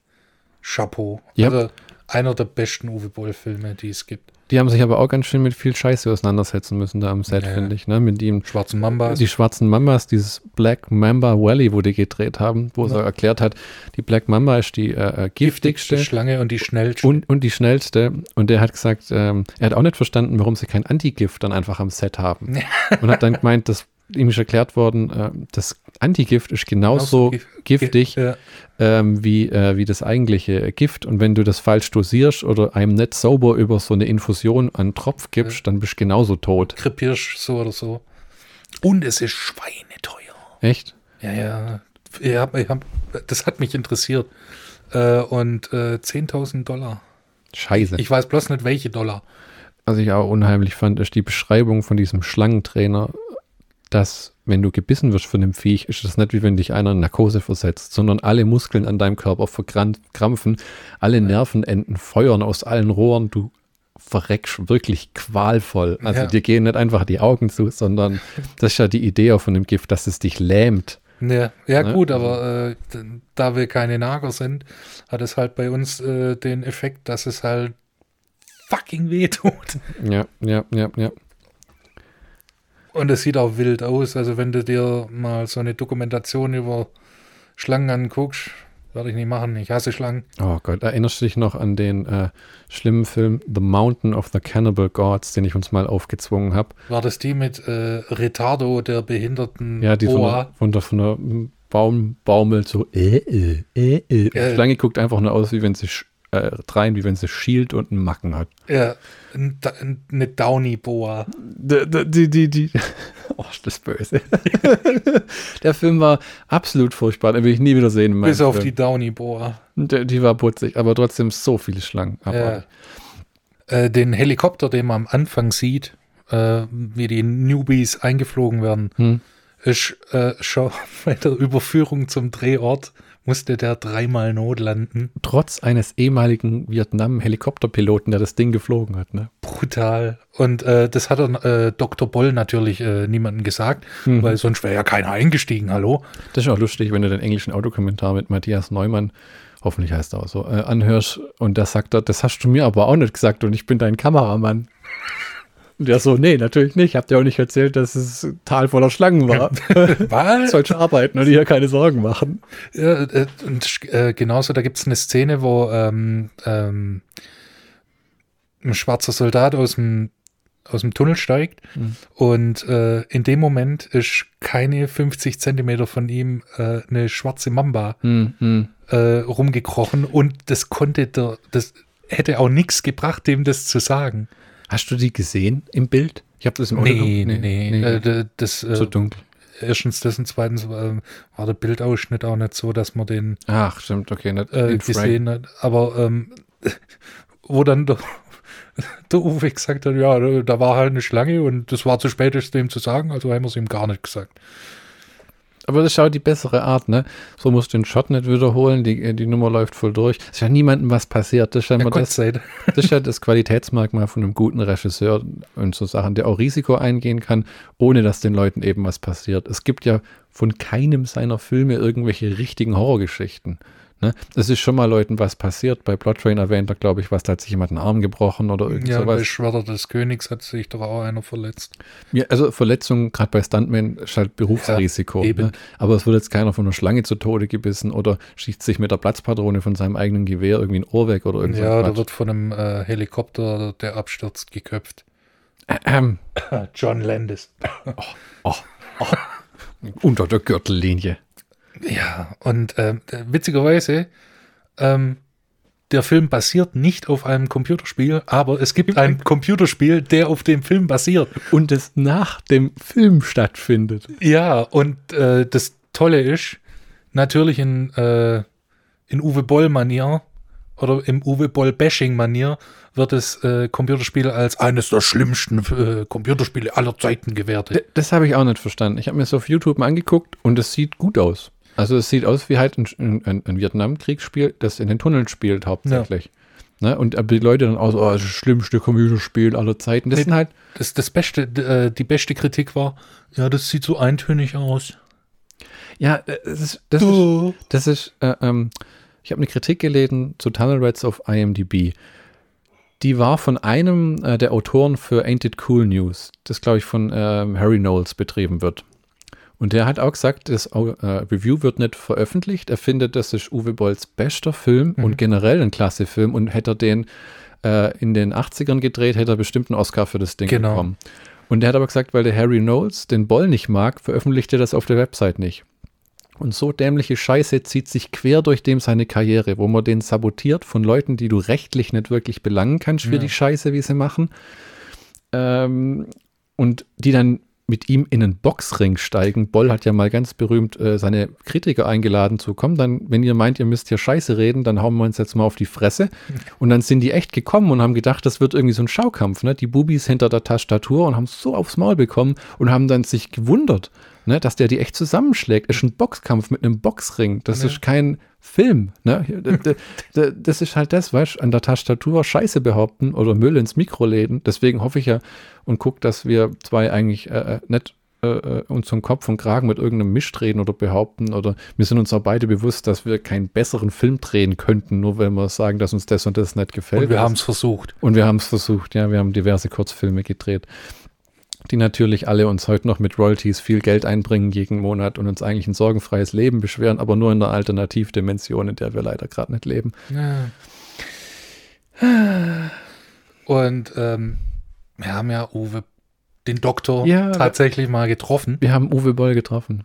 In, in Stuttgart, als Postal seine Premiere gefeiert hat, haben wir uns den mit Publikum angeschaut und ich hab, wir haben die Gelegenheit genutzt, uns sämtliche DVD-Cover und alles unterschreiben zu lassen. Ja, Das war wirklich cool. Ich glaube, der Film war in Deutsch damals, oder? er war in Deutsch und äh, eine QA gab es auch. Ja, genau. Das weiß ich noch, wie wir alle im Raum standen mit ähm, ähm, Dr. Uwe Boll vor uns. Es war so ein bisschen unheimlich. Keiner hat was gesagt und sich so richtig getraut, weil dieser Mensch äh, äh, war so greifbar plötzlich. Ja, dann auch so ein bisschen einen Aufreger gab, als eine junge Journalistin dann einfach aufgestanden ist und gegangen ist. Ja, das da hat er aber auch gut reagiert, so nach dem Motto, die ist vom ZDF, die kann sowieso gleich gehen. Oder gab es da nicht irgendwie so Ja, einen genau. Spruch, ich will nichts unterstellen, das ist jetzt auch schon eine Weile her, 2007 war das, glaube ich. Oh ja. Da haben wir ihm Genau. auch Fragen gestellt. Ich glaube, wir haben ihm sogar auch ja, Fragen aber gestellt. nicht bei der QA-Runde Ah, im, äh, im Saal, Hm. sondern im Foyer. Da habe Hm. ich ihm äh, die berühmt-berüchtigte Frage gestellt, äh, wie das äh, für ihn war, ähm, German Fried Movie zu drehen. Und äh, ich erinnere mich leider noch teilweise an die Antwort, wo er dann in gewohnter Uwe Bollmann ja gesagt hat, ja, da habe ich mit meinen Freunden dann einfach äh, losgedreht und das hat dann halt so, so seine zwei, drei Jahre gedauert. Man muss sagen, die Erfolgsgeschichte mit German Fried Movie ist ähnlich der von Bad Taste. War lange, äh, hat eine Weile gedauert, war ein guter Erfolg und hat seine Karriere dann gestartet im Endeffekt. Ne? Weil das Ding hat ja tatsächlich äh, an den Kinokassen auch gutes Geld reingespielt, weil halt so viel, ähm, wie soll man sagen, Eigeninitiative Ja. drin war. Ne? Ich würde mich freuen, wenn der Uwe Boll mal eine Biografie schreiben würde. Die gibt schon seit drei Jahren. Echt jetzt? Der ist Fuck You All. Warum weiß ich davon nichts? Warum habe ich die nicht in meinem Bücherregal? Warum Ähm, hast du die nicht in deinem Kann, kann, Bücherregal? kannst du auf Amazon kaufen, weil ich schon so viele ähm, Interviews und Dokus und Visiting Uwe gibt es eine Doku vom Widescreen Magazin damals. Ah, und, scheiße. und dann ja. über seinen YouTube-Kanal und den Podcast, den sie jetzt haben, äh, nochmal dran erinnern, ne? Boll Blasberg, einfach mal googeln, immer mittwochs und sonntags. Ähm, äh, ich schon so viel über ihn weiß, deswegen habe ich das noch nicht gelesen, aber die Biografie gibt es tatsächlich schon. Ich glaube, die heißt Fuck You All, Uwe Boll. Visiting Uwe. War das nicht auch, äh, wo er denn, Da waren sie in, in Mainz und haben den in seinem Haus besucht. genau, wo der dann, Das war äh, mitten in der Kontroverse, wo der so viel Scheiße abgekriegt hat, immer wenn was Neues rauskam. und wo er dann einfach in den Keller gegangen ist und gesagt hat, ja, das, das ist mein Zeug, brauchst du das? Nee, eigentlich nicht, nimm mit. Ja, genau, diese asiatischen DVDs und so, wo er immer so ein, eine Box bekommen hat, dann, wenn das Zeug veröffentlicht wurde. Ne? Hast du German Fried Movie? Nee, nimm das VHS. Klasse. Ja, das war eine gute Doku, die habe ich leider auch nicht mehr. Das kann man aber, glaube ich, noch kaufen für 8 Euro auch auf Amazon. Werbung. Und äh, Uwe Boll hatte ja mal seinen eigenen Streaming-Dienst. Wusstest du das? Das Ding hieß Bollflix. Hat aber, glaube ich, leider kein Jahr überlebt, weil äh, die, die, die, die Marketingstrategie, nur seine Filme anzubieten, ist nicht ganz aufgegangen.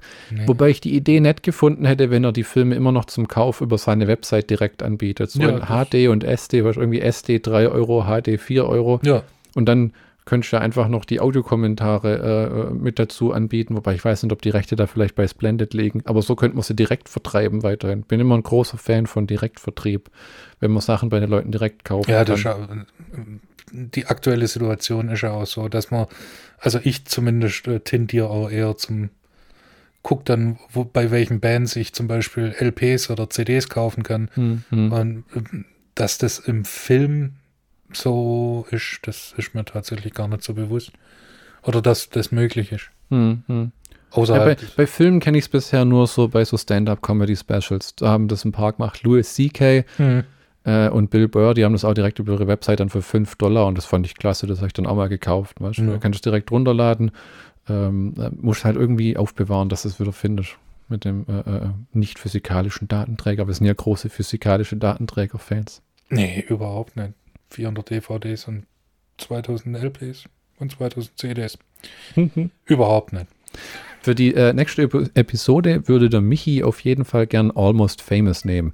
Da der Film äh, vom Genre her aber schwer festzulegen ist, es ist ein Musikfilm, es ist ein Drama, es ist eine Komödie, es ist eine Coming-of-Age-Story, ähm, muss ich mal noch gucken, was ich mir raussuche. Also wir können unter dem Mata, äh, Motto, Mata-Motto Drama die nächste Episode aufbauen. Ja, und bis dahin würde ich mal sagen, wir hören uns wieder bei Schlockbusters.